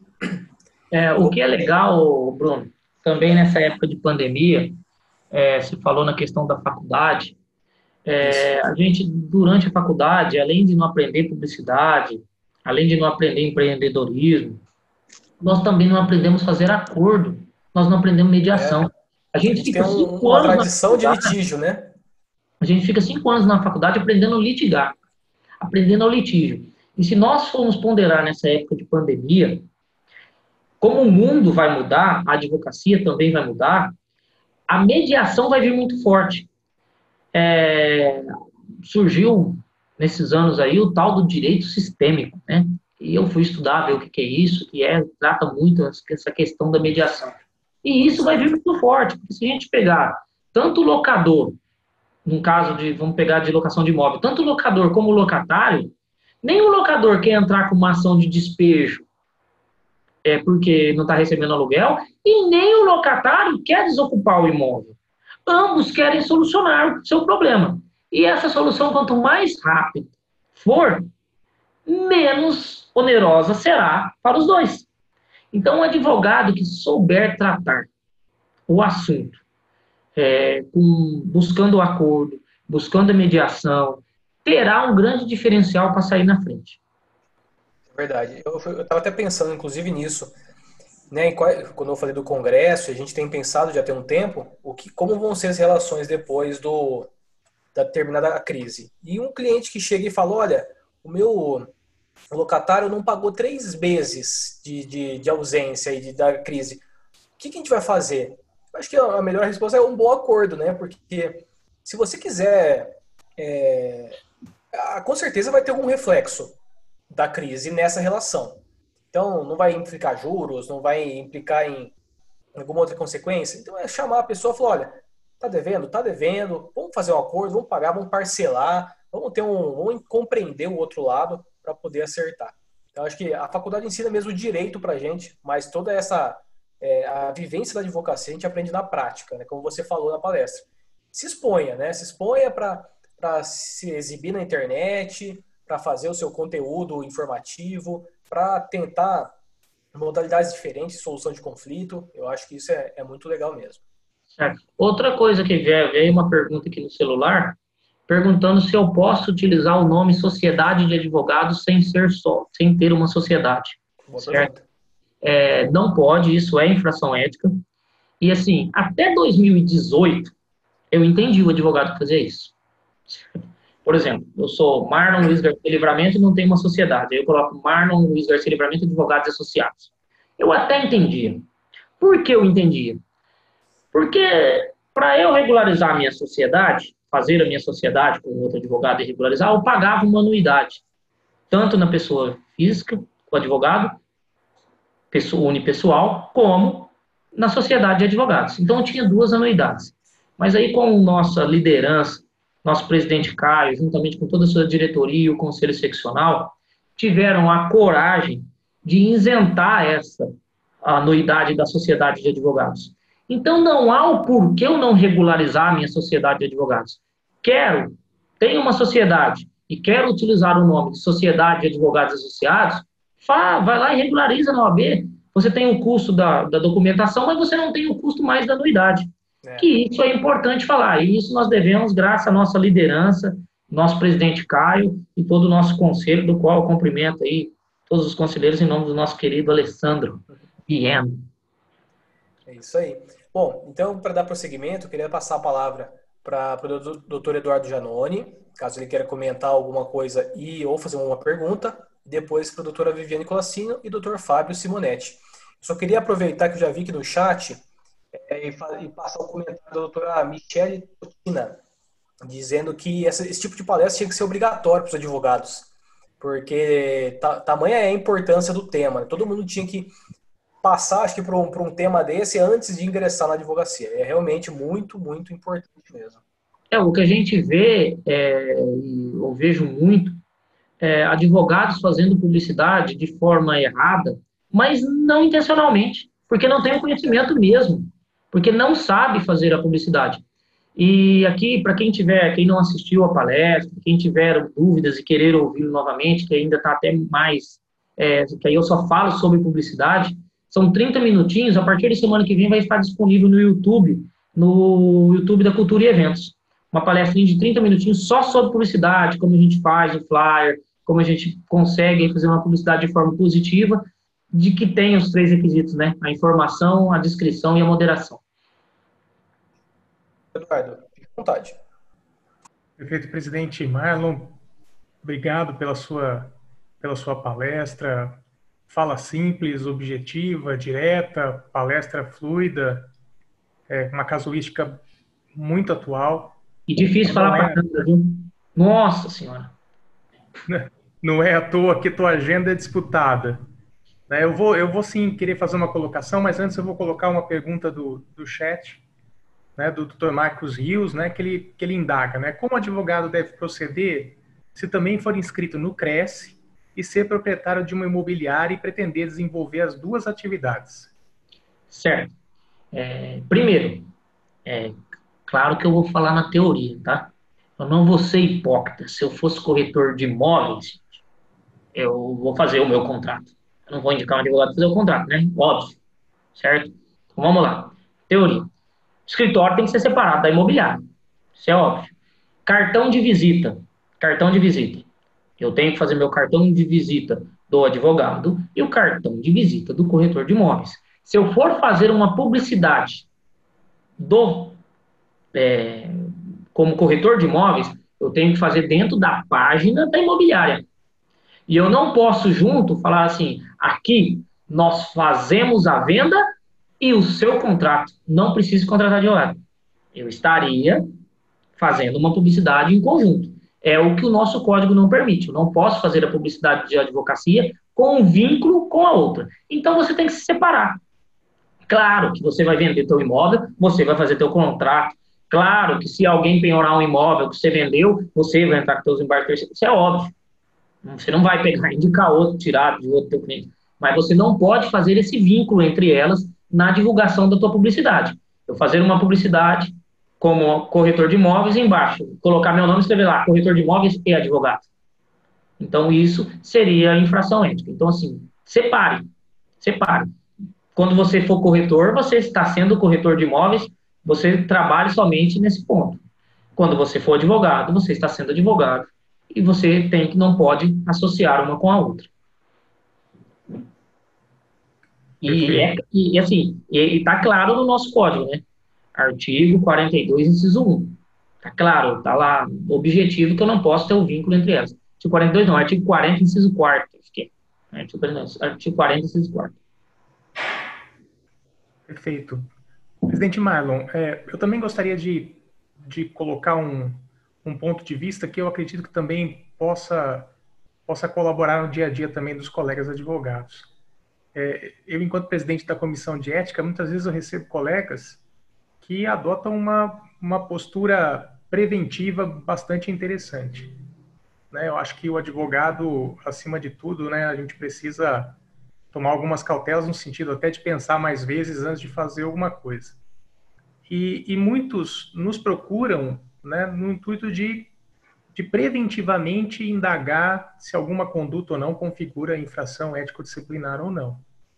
Né, e eu sempre digo para os colegas né, que acredito que talvez uma ferramenta que pudesse ser um pouco mais utilizada é justamente os inventários que nós temos dos tribunais de ética. Tanto os inventários da, da, da seccional, como até mesmo do Conselho Federal. Né? E muitos também colegas às vezes até estranham o, fato de que, ou, ou enfim, nunca se atentaram para a questão de que a nossa primeira turma do, do TED seccional né, é a turma deontológica, né, que é aquela turma que responde aos questionamentos em abstrato. Né? Então, é, é, o que o senhor acha a respeito também da, da, da, da consulta constante, preventiva, dos colegas advogados, principalmente também da jovem advocacia, e não só da jovem advocacia, mas como nós também, é, é, advogados é, não tão jovens assim, no sentido de fazer essa busca né, e essa consulta rotineira né, nos bancos nos bancos de inventários, tanto da tanto da dos TEDs é, seccionais como também do Conselho Federal. É, eu vejo que tem várias questões aí. A primeira, principalmente a jovem advocacia, é, e o tempo está fazendo com que isso ocorra, está muito ansiosa. É, o, jovem advogado pegou uma carteira da mão das, da doutora Márcia, da presidente da OAB, ele já olha para o Sandro e já fala assim, nossa, eu quero ter o carro que esse cara tem, eu quero ter a casa. Ele não vê que o cara andou 30 anos na advocacia, certo? Ele já olha e já fala, eu quero ter, ele quer ter em um ano. Ele é muito ansioso. Então, assim, e a, a, na verdade não é tá, as, todos os cidadãos estão acontecendo isso a ansiedade está tomando conta da gente e a advocacia todo mundo sabe que é um período de maturação. A gente tem que maturar fazer uma carteira e ter esse retorno certo? Então assim por que que eu estou falando isso? Porque nós não conseguimos esperar a resposta da turma odontológica. O advogado ele quer responder ele protocola no, na, na subseção, o Sandro foi presidente de subseção, pode confirmar isso, ele protocola na sexta, às 14 horas, e na segunda, às 8 da manhã, ele está ligando, sabendo se tem alguma resposta. E demora, porque a demanda é grande, e demora. Então, assim, é, o que, que eu, aquela frase que eu citei lá no começo, se você não quiser, se você não pode falar o que como fez, não faça. Não precisa perguntar para a turma deontológica. Converse com o doutor Eduardo Janone. Converse com o doutor Fábio. Converse com o Sandro. Converse com o Bruno. Olha, eu estou pensando em fazer isso. O que, que você acha? Que, que um senso comum, vocês vão saber dar a resposta, certo? Vocês vão saber dar a resposta. O segundo ponto que eu coloco com relação a isso é, é essa questão de risco. Eu falo assim, tem coisas que vale a pena correr risco, tem coisas que não vale. E por que não, não, é difícil a gente correr risco? Como eu falei, postar alguma coisa no Facebook, colocar meu telefone, mas está lá na biografia, por que, que eu não posso colocar no comentário? Pô, se está lá, para que você vai colocar? Eu já falo o inverso, se está lá, para quê? Não é se está lá, eu posso, se está lá, para quê? Por quê? Porque você não sabe do lado de lá quem vai te julgar. Qual, como que é o relator do processo? Se eu fizer uma publicidade, às vezes mesmo legal, sendo informativa, discreta e sóbria, e cair na mão do relator meu pai, que tem lá 45 anos de profissão, quase 50 anos de profissão, vai pegar aquilo e ele é fã da advocacia romântica, daquela advocacia que fica atrás da mesa esperando o cliente chegar. Ele pode ser que ele relate pedindo minha condenação. Mas se eu pegar um cara moderno, pode falar, ah, pode ter mais que isso um pouquinho. Pede absolvição. Então eu não sei do lado de lá quem vai me julgar. certo? É muito subjetivo. O caminho da publicidade ele é assim, ó, eu não sei como que quem é que vai fazer o julgamento. Então, assim, eu é algo que nesse caso eu falo, não se pode arriscar colocar o telefone. Já tem a questão do cartão de ponto, certo? O que, que é o cartão, o cartão de ponto não, o cartão digital. O que, que é o cartão digital? Está lá no nosso artigo 44, fala que eu não posso colocar a fotografia pessoal, é, eu só posso colocar pessoal, é, da fachada, eu não posso colocar pessoal e nem a fotografia de terceiros. O cartão digital, é, tem, ele geralmente ele leva uma fotografia da qual você tem no Facebook, que ele puxa de lá. Aí a pessoa fala, mas isso não é infração ética? Eu falo, mas nesse ponto compensa arriscar e vale a pena arriscar. Sabe por que vale a pena arriscar, Eduardo? Raciocina comigo. Se eu vou mandar um cartão digital, eu mandei um pro Bruno hoje. Tá a minha fotografia lá. Por onde que eu te mandei o cartão digital, Bruno? WhatsApp. Pelo WhatsApp. E se eu mandar um cartão digital, eu vou mandar por onde? Eu vou mandar pelo WhatsApp. No WhatsApp já não tem minha foto? Por que, eu não posso utilizar o meu cartão se ele vai ver minha foto já no WhatsApp? Então aí vale a pena arriscar. Porque se eu for representado, eu tenho essa tese de defesa. Olha, peraí. Essa pessoa que me representou, que falou que recebeu o cartão digital, recebeu por onde? Pelo WhatsApp. No WhatsApp não é minha foto lá? É. Até porque eu oriento. Se você vai usar WhatsApp, Facebook, Instagram, LinkedIn para trabalhar, você tem que ter tua foto e teu nome completo. Então, se você já vai receber pelo WhatsApp, a tua foto já está ali. Então, vale a pena arriscar, porque você tem uma tese boa de defesa. Agora, a questão de postar telefone, e-mail, essas coisas no Facebook, já eu entendo que é correr risco desnecessário, porque está lá na minha biografia tudo que é necessário. Perfeito. Vou passar a palavra para a nossa colega, a doutora Viviane, se ela quiser fazer alguma colocação. Boa noite. É, Dr. Marlon, queria agradecer muito as suas palavras, é, sempre nos trazendo algumas sacadas, algumas ideias novas, né? É, nos atualizando aí nessa questão do, do marketing, da publicidade. É, como já foi falado aqui, acho muito importante a gente estar tá retomando esse assunto, porque realmente ninguém viu isso na faculdade. É, essa questão do marketing, ele vem é, se tornando mais é, comum entre os advogados de alguns anos para cá. Até alguns anos atrás, poucos advogados investiam nessa questão. Agora, com o aumento das redes sociais, isso ficou muito mais evidente. Né?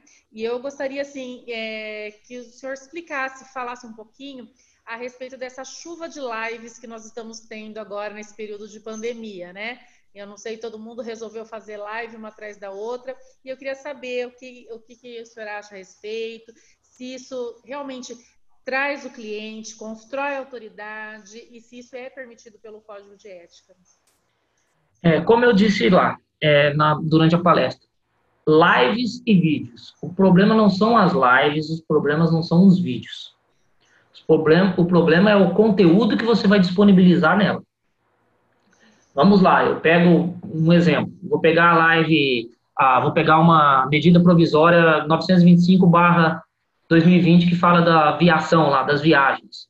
Eu chegar aqui e falar, olha, você que comprou sua passagem aérea para viajar, teve sua passagem, sua viagem cancelada. Você tem um prazo de 12 meses para restituir o seu dinheiro, pedir a restituição, ou você pode pedir a troca da viagem até o dia 31 de dezembro, pedir a troca sem qualquer oneração. Então eu posso, eu estou passando informação. Agora, se eu falar assim, olha, se você for lá na tua aviação, eles não quiserem trocar sua passagem, quiserem é, descontar o seu dinheiro, você tem que procurar um advogado, eu estou à tua disposição. Aí eu estou fazendo a minha propaganda, a minha promoção pessoal. Então, não é, o problema não são a quantidade de live, como que está sendo feitas as, é, como que eu estou disponibilizando as minhas lives, em quais redes sociais estou disponibilizando. O problema é o conteúdo que eu vou gerar nessa live. Se o conteúdo estiver dentro da regra do artigo 39, nosso código de ética, se o conteúdo for informativo, discreto e moderado, tudo bem. Hoje eu recebi um convite de uma live, ele faz até parte da, da comissão de prerrogativas é, estadual. É, não é de uma live, é de um. É, vai ser uma live, vai ser uma transmissão pelo YouTube, um canal, no canal do YouTube. E ele me mandou um convite.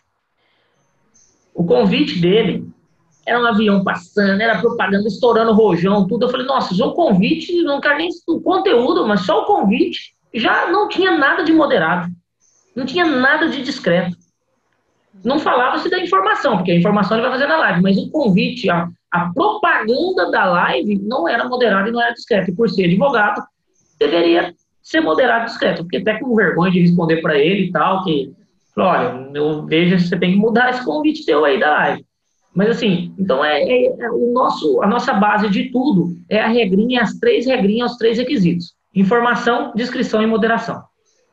Tá, é, aproveitando esse gancho, é, deixa eu te perguntar. É, a gente vê muitas vezes postagens nas redes sociais também assim. Ah, hoje eu tive duas sentenças procedentes é, eu consegui fazer revisão de um benefício de um cliente e algumas coisas nesse sentido, né? Atendi é, na penitenciária tal. Então as pessoas costumam fazer esse tipo de comentário. Isso também é autopromoção. Sim, sim. É, qualquer tipo de você se colocar à disposição, como eu disse, você se autopromover, está lá no código, seria uma promoção, seria propaganda. É, o que eu, eu sempre prezo, é, preste, é, principalmente até em época de pandemia, essa questão de live, é, preste somente a informação, fala somente da lei seca. Eu vejo alguns, estou vendo alguns advogados fazer live aí que dá até medo. É, esse dia eu vi um advogado falando se você tem imóvel alocado, não paga aluguel, não precisa pagar aluguel, ninguém vai cortar sua água, ninguém vai cortar sua luz. Eu falei, nossa, mas o cara já está interpretando que o juiz vai julgar, né, de acordo com as medidas provisórias. E nós estamos vivendo um momento único. Sim. Nós estamos vivendo um momento que nós não temos precedentes para termos base de como um juiz vai julgar. Aí eu fico pensando, se alguém acreditar nele e parar de pagar aluguel, na hora que for cobrar o aluguel dele, você vai contratar ele. Eu falo, nossa, ouvi o cara. O cara mandou parar de pagar o aluguel. Agora cortaram. Então ele jogou uma ação despejou, cortou minha água, cortou minha. Vou atrás dele. Não vou. Será que vai contratar esse advogado? Ele vai perder a credibilidade. Então é aí que é a questão. É, a, a, aquele aquela começo da minha palestra que eu disse os objetivos da publicidade. É você fortalecer a sua marca pessoal, é você fortalecer é, o seu nome, a sua imagem perante a sociedade e que a cliente passe a ser uma conquista. E a divulgação do seu logotipo e da sua imagem é muito importante. Eu brinquei, agora está aberto, não há vergonha para ninguém. Para que todo mundo vê uma gravata amarela, sabe o que significa. É marca pessoal. É marca pessoal. Na hora que todo mundo vê um C da Coca-Cola, sabe que aquele C é da Coca-Cola. Certo? Vê um B do Bombril, a palha de... É, isso é marca pessoal, é você fortalecer, você criar uma credibilidade em cima daquela imagem que você está colocando à vista da sociedade. E a advocacia tem que buscar isso. Ela tem que buscar, a publicidade ela serve para isso, para que você divulgue o seu trabalho, divulgue, dê informação de como você está tra trabalhando e que você crie credibilidade em cima do teu nome para que te procure. Muito bem. É, deixa eu só fazer a pergunta da Giovana Felipe. Ela quer saber a respeito das imagens que podem ser utilizadas nas postagens. Se pode ser extraídas do Google, por exemplo. Pode. Se imagens está lá disponível, eu posso utilizar. É, eu até falo assim, a questão do, dos flyers, que são os cartazes que eu posto no Facebook ou no Instagram. É, hoje tem vários aplicativos, Canva, PicArts, que eu posso fazer o meu próprio flyer. Mas se eu não quiser, se eu não souber e se eu não quiser pagar alguém para fazer esse flyer, TRT, TST, Senado Federal, Congresso, migalhas, blog como Amo Direito, vários outros, disponibiliza esses flyers para gente. Direto, você acompanhar, se você seguir, você vai ver esses flyers. É, aí tem gente que fala assim, mas eu compartilho? Não, não compartilha não. Faz o seguinte, vai lá, clica em cima dele, salva, salva, copia o texto com a fonte e publica na sua página. Certo? Com a fonte. Por que você publica na sua página? Porque se alguém compartilhar, vai compartilhar a sua página. E aí vai fazer seu nome ser divulgado. E a sua página ser divulgada. Entendeu? E assim, é, mas aí tem gente que fala assim, mas eu posso escrever livramento, advogados associados no Fire? Não. Eu posso colocar meu cartão em cima do, car do nome da CNJ? Não, porque aí você está plagiando. Então você pode postar na sua página, você mantém a fonte e você mantém, dá o crédito a quem fez, fez o flyer, certo? Que aí você, se você colocar em cima do seu logo na, na figura que outra pessoa fez, você estaria fazendo um plágio. Aí não seria nenhuma infração, além de uma infração ética, seria uma, um, um crime, né? É.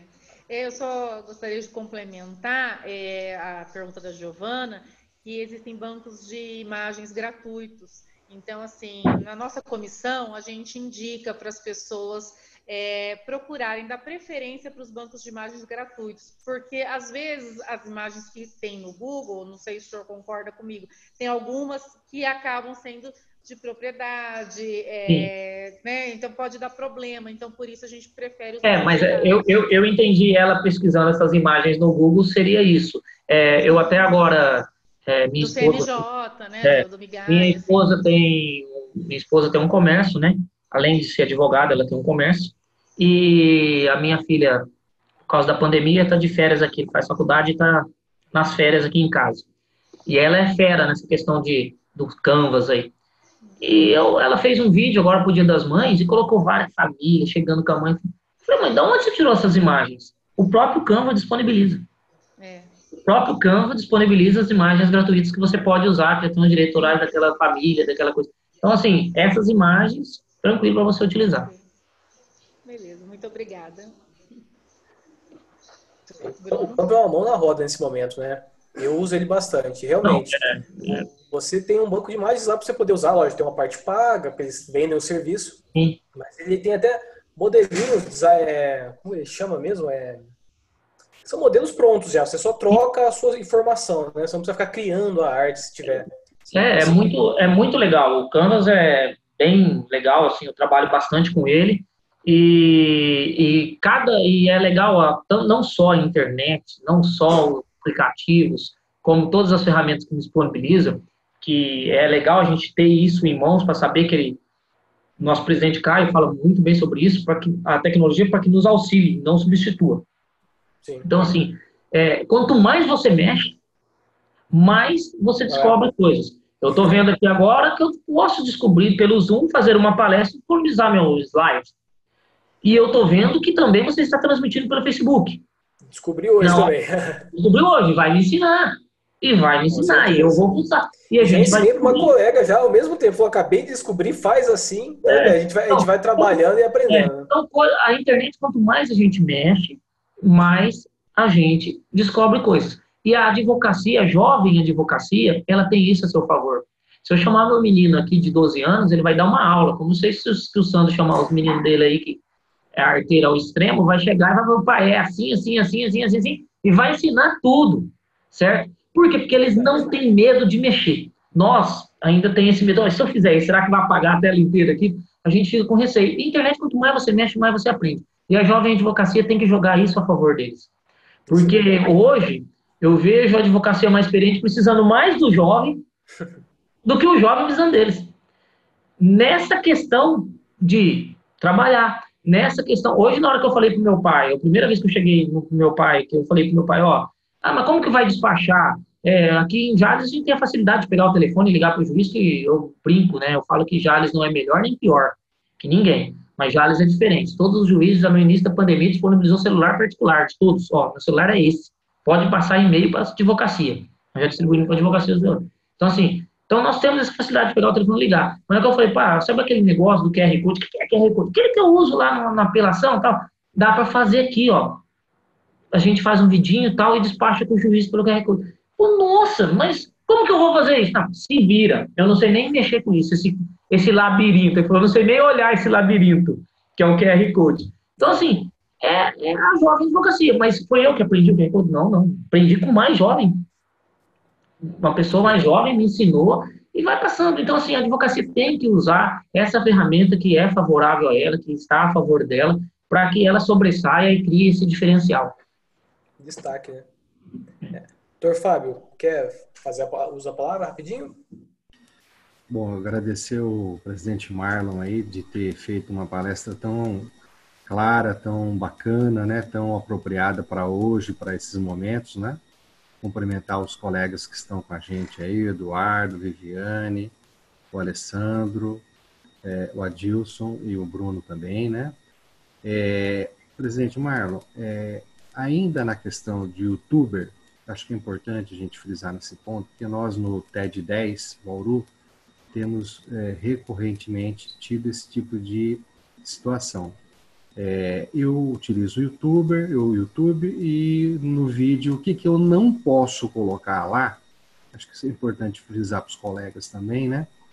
O que, que eu não posso colocar, mesmo sendo a minha meu vídeo informativo é, e, e, que tem essa, esses, essas características de não captação. Acho que é importante a gente colocar isso para os amigos né, que acompanham, que é uma situação recorrente. Foi bastante recorrente também quando teve alteração na legislação é, previdenciária, onde muitos foram consultados o que eu posso ter de direito é, na nova legislação da aposentadoria, etc. E agora, muito mais também. E aproveitando, é, queria que você comentasse também a respeito da publicidade é, é no patrocínio dos escritórios é, em eventos esportivos também, ok? Grande abraço, Marco. Ó, vamos lá. Primeiro, o YouTube. É assim, como eu disse, a publicidade, a questão da publicidade é muito objetiva.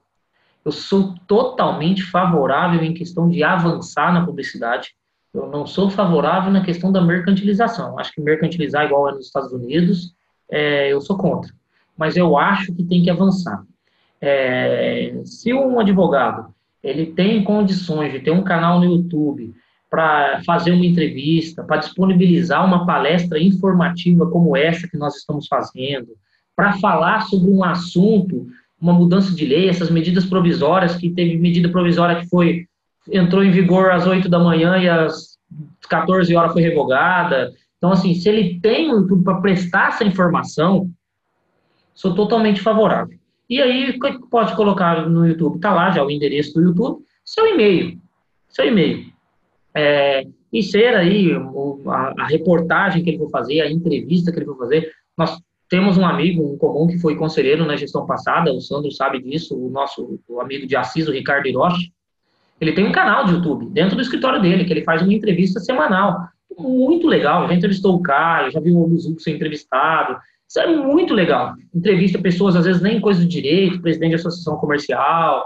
Então, assim, é, não é para se autopromover, é para informar. E eu acho que tudo isso vale a pena a gente contribuir, claro, cria um fortalecimento na marca pessoal dele, fortalece o nome dele, se autopromove, óbvio, óbvio. Mas eu acho que todo mundo poderia fazer isso, certo? Eu acho que todo mundo poderia fazer isso. É, então, a questão do YouTube, eu sou favorável a ter esses canais, não tenho o meu, estou estudando em fazer um, certo? Estou estudando em fazer um canal totalmente informativo, para dar entrevistas e até mesmo para gravar aulas, que é um, um nicho de uma advocacia, nós temos ao lado de Bauru uma pessoa de dois corvos, que doutor Antônio Capucci, que fala sobre é, direito do trabalho. Você vê o nicho de advocacia que ele tem, o que, que ele faz? Ele grava aulinhas de 15 minutos e vende a R$ 4,99. Mil aulinhas a R$ 4,99 é 45 mil. Às vezes uma pessoa pesquisa no Google como é, contraditar testemunha trabalhista. Aí aparece lá a aulinha dele. 10 minutos, 4,90. Nossa, 4,90. Compensa pagar 5 reais do que pagar Entendeu? Isso é um nicho de advocacia. Então, ele disponibiliza isso, ele vende as palestrinhas dele. Isso, na minha opinião, além de você fortalecer sua marca pessoal e você autopromover, na minha opinião, é permitido. Eu sou favorável a isso e eu luto para que seja de uma forma. Nosso Tribunal de Ética, já fiz consulta odontológica, falaram que desde que seja informativo e é, a matéria que eu vou disponibilizar, com descrição e sobriedade, eu posso. Certo? E a outra questão tua foi com relação Fábio, foi YouTube. É, e publicidade de eventos esportivos. Eventos esportivos. A publicidade de eventos esportivos é uma coisa é, interessante. Vamos pegar aqui um exemplo. Um advogado ele pode patrocinar um time de futebol da OB de Bauru, da qual não quero falar para ninguém, mas é nossos fregueses, tá? Aqui de Jaça. Ele pode patrocinar? Tem gente que acha que entende que pode, certo? Porque é um evento distrito dentro da classe dos advogados, certo? Mas e se essa camisa da OAB de Bauru for campeã do estado, bater uma foto do time, colocar nos jornais, colocar em vários lugares? Não é o nome dele que está sendo ali divulgado? É. Esses dias eu vi o nosso time da CASP, ele foi campeão é, sul-americano de advogados, lá em, em Cidade del Plata, lá em, na Argentina, ganharam o, o sul-americano. E tem um advogado que joga no time, de um grande escritório, que patrocinou esse time. É, patrocinou esse time, os advogados. Campeão, ele é amigo, ou deve ser advogado do cara da ESPN, mandou uma camisa pro cara. E na hora que começou o programa, a camisa estava estendida no mural atrás, propagandona do advogado. Na hora eu olhei e falei, nossa, mandei um e-mail, uma mensagem pro Roberto, falei, Roberto, dá uma olhada nessa foto aqui. No, na hora que voltou do intervalo, a camisa não estava mais lá. Claro que ele deve ter ligado, ó, tira isso aí, não pode tal. Mas foi culpa dele? Não, não foi. Ele deve ter mandado de presente pro cara, e o cara colocou lá, ó, para mandar, tipo, como o Neto faz aqui, ó, campeão tal. E o cara colocou à disposição. Então, assim, eu, eu, Marlon, não vejo problema. Você já viu jurisprudência sobre isso? Não vi. E acredito que se você perguntar na turma deontológica, eles vão falar que não pode, porque lá quando eles têm dúvida, eles falam que não pode. Certo? Se tiver dúvida, só que não pode. Quando eu fiz um questionamento da linha de transmissão, e briguei, viu? Fui lá brigar, briguei com o Maluf, briguei com o Kaufman, viu, Sandro? Não pode fazer linha de transmissão. Falei, o quê? Não pode. Fui lá, fui no conselho, terminou a sessão do conselho, chamei o Kaufman, liguei pro Malu, falei assim, chamei o Freire, porque o Freire estava meio a favor, né, dar uma puxadinha de saco, eu gosto de puxar meu saco. Aí eu falei, Freire, vem cá, artigo 46, tá aqui. Isso aqui é linha de transmissão, ó, telefonia, internet, mensagem de destinatários certos, sem captar. Isso é linha de transmissão, só tá faltando escrever aqui, linha de transmissão. Aí correram e mudaram a emenda deles, falando que se, se pode fazer linha de transmissão desde que não seja para captar cliente. É lógico, eu vou mandar para o meu cliente. Eu não estou fazendo linha de transmissão para a sociedade inteira. É para o meu cliente. Então, assim, é, então quando eles têm dúvida, eles dizem, não pode. Essa questão do time de futebol da OAB, não vejo problema algum. É outra, outra coisa, eu moro, eu tenho escritório em Jales, tenho escritório numa cidade chamada Santo Albertini, que tem 7 mil habitantes. Pequenininha, todo mundo se conhece, todo mundo sabe quem é o Marlon desde que nasceu. Meu pai não é nem, nem chamado de Geraldo Aparecido Livramento. Não é nem, meu pai é chamado de Cuíca, que é o apelido que ele tem de criança. Todo mundo conhece o doutor Cuíca, certo? Então, a cidade onde todo mundo se conhece. O padre da minha paróquia chega e fala assim, você patrocina 50 frangos para mim na quermesse? Eu falo, ó, padre, tá aqui, eu vou patrocinar, mas o senhor não divulga, não quero que o senhor fale meu nome. É a primeira coisa que eu falo, eu gostaria de agradecer meu querido Marlinho, que deu aqui 250 frango. Cara, vou representar um advogado que faz um patrocínio desse? Você entendeu? Então, assim, é subjetivo, não se pode, tá lá no código, não pode, mas é relevante. São coisas que eu acho que podem ser relevantes. Agora, eventos, exposição de festa do peão, é, colocar lá um outdoor enorme, aí eu já acho que, que não deveria fazer. É, Eduardo, é você que patrocinava o time de futebol. Quem que é que patrocina o futebol aí de, de Bauru? Tem um advogado da empresa Prata? Quem que é? Você, Eduardo? Não, eu não. Que isso? Quem que é? Quem é? Não, é o, o, o Marlon. É um, é um outro, é um outro advogado. É, então, Eduardo, é Eduardo também. Eduardo também, né? Nossa, ah, gostava de patrocinar. Botava o nome dele em qualquer lugar. Pô, vai representar um cara desse? Tem. Acho que não tem fundamento. Montou uma seleção de Bauru, rapaz. Contratou um monte de jogador da região. Sandrinho gosta, tira o sarro do Sandrinho. É, então vou passar para o doutor Adilson, que falou que queria fazer um elogio, e para o doutor Alessandro para já encerrar então o nosso evento com um comentário. Certo. Bom, Marlon, é, eu, eu, sempre, eu sempre te ouço falando essa história do futebol. Ah. Eu sempre te ouço dizendo que vocês ganharam da gente. Não é isso? Ou, ou na verdade, que nós nunca ganhamos não, de você. Não, a verdade é que não ganhar de nós É, vocês não ganharam, não. Quando eu jogava, nós jogamos Agora, quatro, nós, nós eliminamos duas vezes Bauru. Tá, agora a pergunta que eu faço então para você, quantas vezes Jales já foi campeã estadual da, do campeonato ah, da Aí é outra coisa, filho. Aí, ah, aí, bom. Aí é questão ah, do... Só porque o Palmeiras não tem mundial, não é um grande time? Mas, não é essa. Não, nós, não, nós, temos, então... ó, nós temos três vice, não tá bom? Três vice. três vice, não eu tá sei, bom?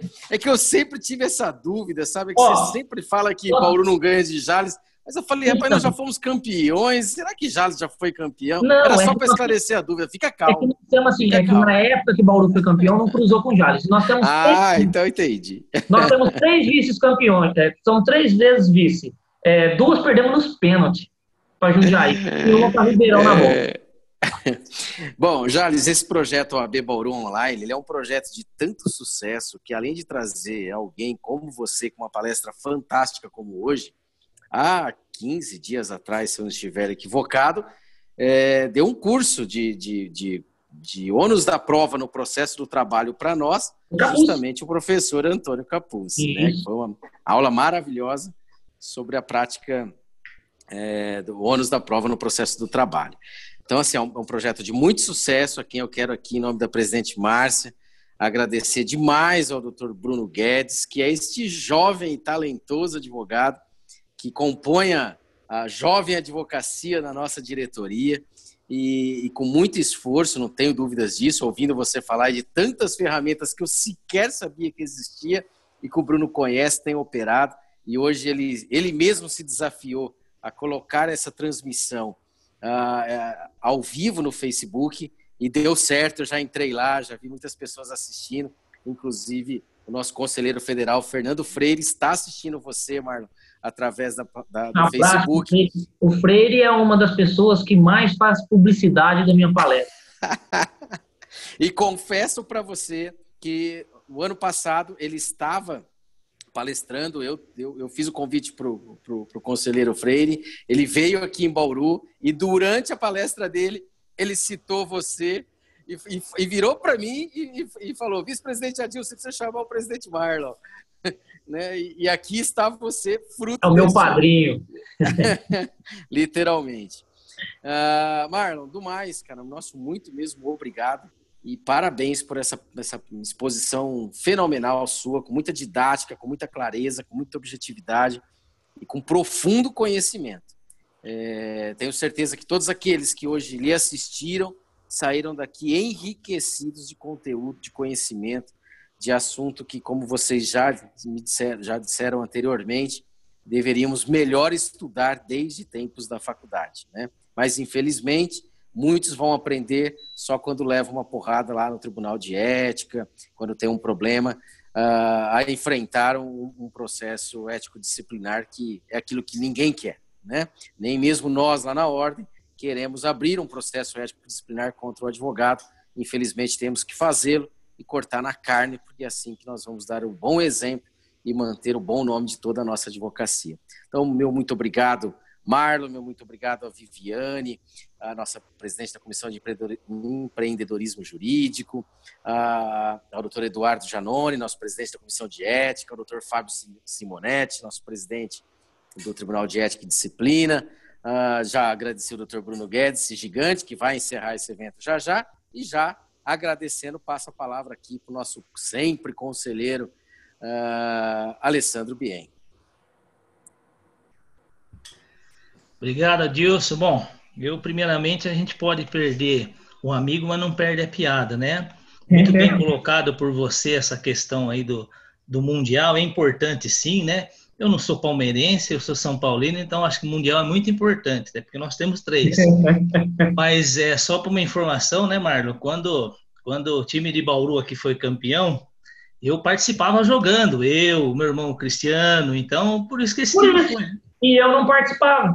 Então, por isso, entendeu? Então, por isso. Mas brincadeiras à parte. Ô, Sandrinho, como sempre, assim, muito bem recepcionado por você, viu? Ó, só brincadeiras à parte. Você já fez gol em Jales ou não? Não joguei contra Jales, nunca eu joguei. Já fiz gol em Bauru, tá? É, então... Mas tá certo, ó. Eu, eu também faço aí uma, uma, um comentário, eu vi que o, que o Freire, o Freire, de fato, nosso amigo Freire, hoje conselheiro federal, é um grande fã seu. Ele é o maior, é o seu padrinho mesmo, porque ele é o maior divulgador das suas palestras. De fato, que o Adilson falou, eu estava nesse dia. O Freire faz questão né, de, de, de fazer a, a propaganda sua, de falar da importância que você tem para vir nas subseções. E, de fato, você tem um linguajar, como o Eduardo Janone falou, é, muito claro, muito é, é, simples de entendimento, né, como tem que ser, porque de fato hoje a gente precisa realmente solucionar esses problemas. Então você, eu acho que tirou muitas dúvidas aqui, né, é, da turma aí que pôde participar. Eu, como eu disse aqui inicialmente, quando eu dei as boas-vindas a você, é, eu já, já o conhecia, já sabia do seu potencial, né? Faço uma referência de novo, uma brincadeira, para você vir aqui um dia também cantar para a gente, porque é um bom cantor, viu, Eduardo? Ele não é só, só questão de coisa, mas. É, e o Freire, no, comentário aí do Facebook que foi transmitido, mandou um grande abraço para você, elogiou a nossa turma aqui, né? E de fato, viu, Marlon, a gente tem que elogiar não só você aí que que se dispôs, a gente sabe que você é bem concorrido também aí com as suas palestras, né? Mas essa equipe aqui de Bauru, fantástica, né? A Viviane, o Eduardo, o Fabião hoje aí assumindo essa, essa presidência do Tribunal de Ética, que não é fácil a gente julgar colegas, né? E a seriedade aí do, do, do Fábio, eu tive a oportunidade de dar com ele aqui na gestão, ele como meu tesoureiro, e tenho certeza que ele vai dar conta de toda essa, essa demanda que a advocacia tem. Infelizmente, nós temos que cortar na carne, e, e o Fábio é um cara muito preparado para isso, com ética e tudo. Também agradecer aos nossos diretores, a nossa presidente Márcia aí, que ela precisou se ausentar, mas ela esteve aqui com a gente no começo, nesse, nesse final ela já justificou. O Bruno, o Adilson, a Ednise, o Alisson, né, essa diretoria fantástica aí que tem de fato dado oportunidade para que os presidentes de comissão, juntamente com os membros, possam aí ter um trabalho, trazer é, é, essas palestras esclarecedoras para o público né, da advocacia. Meu irmão, conte sempre com a gente. Obrigado mesmo por você estar aqui. Pena que hoje aí no final a gente não pode aí molhar as palavras como a gente faz quando vem um palestrante aqui, né? Hoje está com essa pandemia, nós vamos ter que, de longe aí nos abraçar, né? Nos cumprimentar mas se Deus quiser e permitir, é, rapidamente nós vamos estar por todo mundo junto. É, como eu disse aqui também inicialmente, né, a gente tem que tirar das, das coisas ruins dessa pandemia, nós temos que tirar as coisas boas. E uma delas é essa essa ferramenta aí de, de poder fazer reuniões online, o advogado está aprendendo. Conversei com a Dilson hoje durante o dia e ele falou que ele nunca fez tanta reunião com o cliente utilizando esses meios aí tecnológicos, né? Então, também é um avanço que a advocacia é, foi a forceps, mas foi obrigada a fazer, como aconteceu no início do peticionamento eletrônico. Todo mundo que vivenciou isso, todos os advogados, inclusive experiência, eram mais reticentes ao peticionamento eletrônico. E hoje você vê que até esses mais experientes, hoje eles preferem até o peticionamento eletrônico, né? Eu tenho certeza que nós vamos passar por isso e depois as coisas vão só melhorar. Mas obrigado, meu irmão, por mais uma vez. Dá um grande abraço no seu pai, estamos com saudade dele aqui também, né? E estamos sempre juntos. Um abraço. Obrigado aí, Bruno. Eu agradeço e parabenizo toda essa equipe de Bauru. Já citei o nome no, no início da palestra de todos. Realmente muito importante isso, essa OAB online. É, é, disponibilizar isso para que todos os advogados que estejam na sua casa, que às vezes o filho vai estar de férias, não vai dar para ir até a OAB, mesmo se não tivesse a pandemia, de da sua casa assistir a palestra. Isso é muito importante, meu muito obrigado. Desculpe as brincadeiras, certo? Se Deus quiser, acabando tudo isso, boa Bauru para a gente conversar. Mando um abraço, muitos de vocês devem conhecer. Eu tenho uma tia que é oficial de justiça, é a Zeila, é, Zeila Aparecida Garcia de Oliveira, é, oficial de justiça, e minha tia. Amo essa terra, amo. E meu muito obrigado e já deixo aqui também o meu agradecimento ao meu padrinho Fernando Freire, que sempre está levando o meu nome aí. Sandrinho, beijo no nosso professor e em todo mundo. E o um linguajar fácil, o linguajar fácil e direto, foi aprendi com uma liderança de Bauru chamada Caio Augusto. Ele que fala fácil e direto. Esse negócio de juridiquês aí é para outros. Nós aqui do interior da terrinha, pé no chão, é direto e reto. Abraço, Marlon. Obrigado. É isso aí, então, pessoal. Marlon, mais uma vez, em nome da diretoria, da nossa presidenta Márcia, que está nos assistindo, agradeço sua presença, sua disponibilidade. Agradeço aos colegas, doutora Viviane, doutor Fábio, doutor Alessandro, doutor Eduardo doutor Adilson, que nos acompanharam até o final do evento. E, em nome da diretoria da OAB Bauru, encerro mais um evento do projeto OAB Bauru Online. Até o próximo, que é amanhã, e os futuros eventos que acontecerão. Mais uma vez, muito obrigado e até a próxima. Tchau.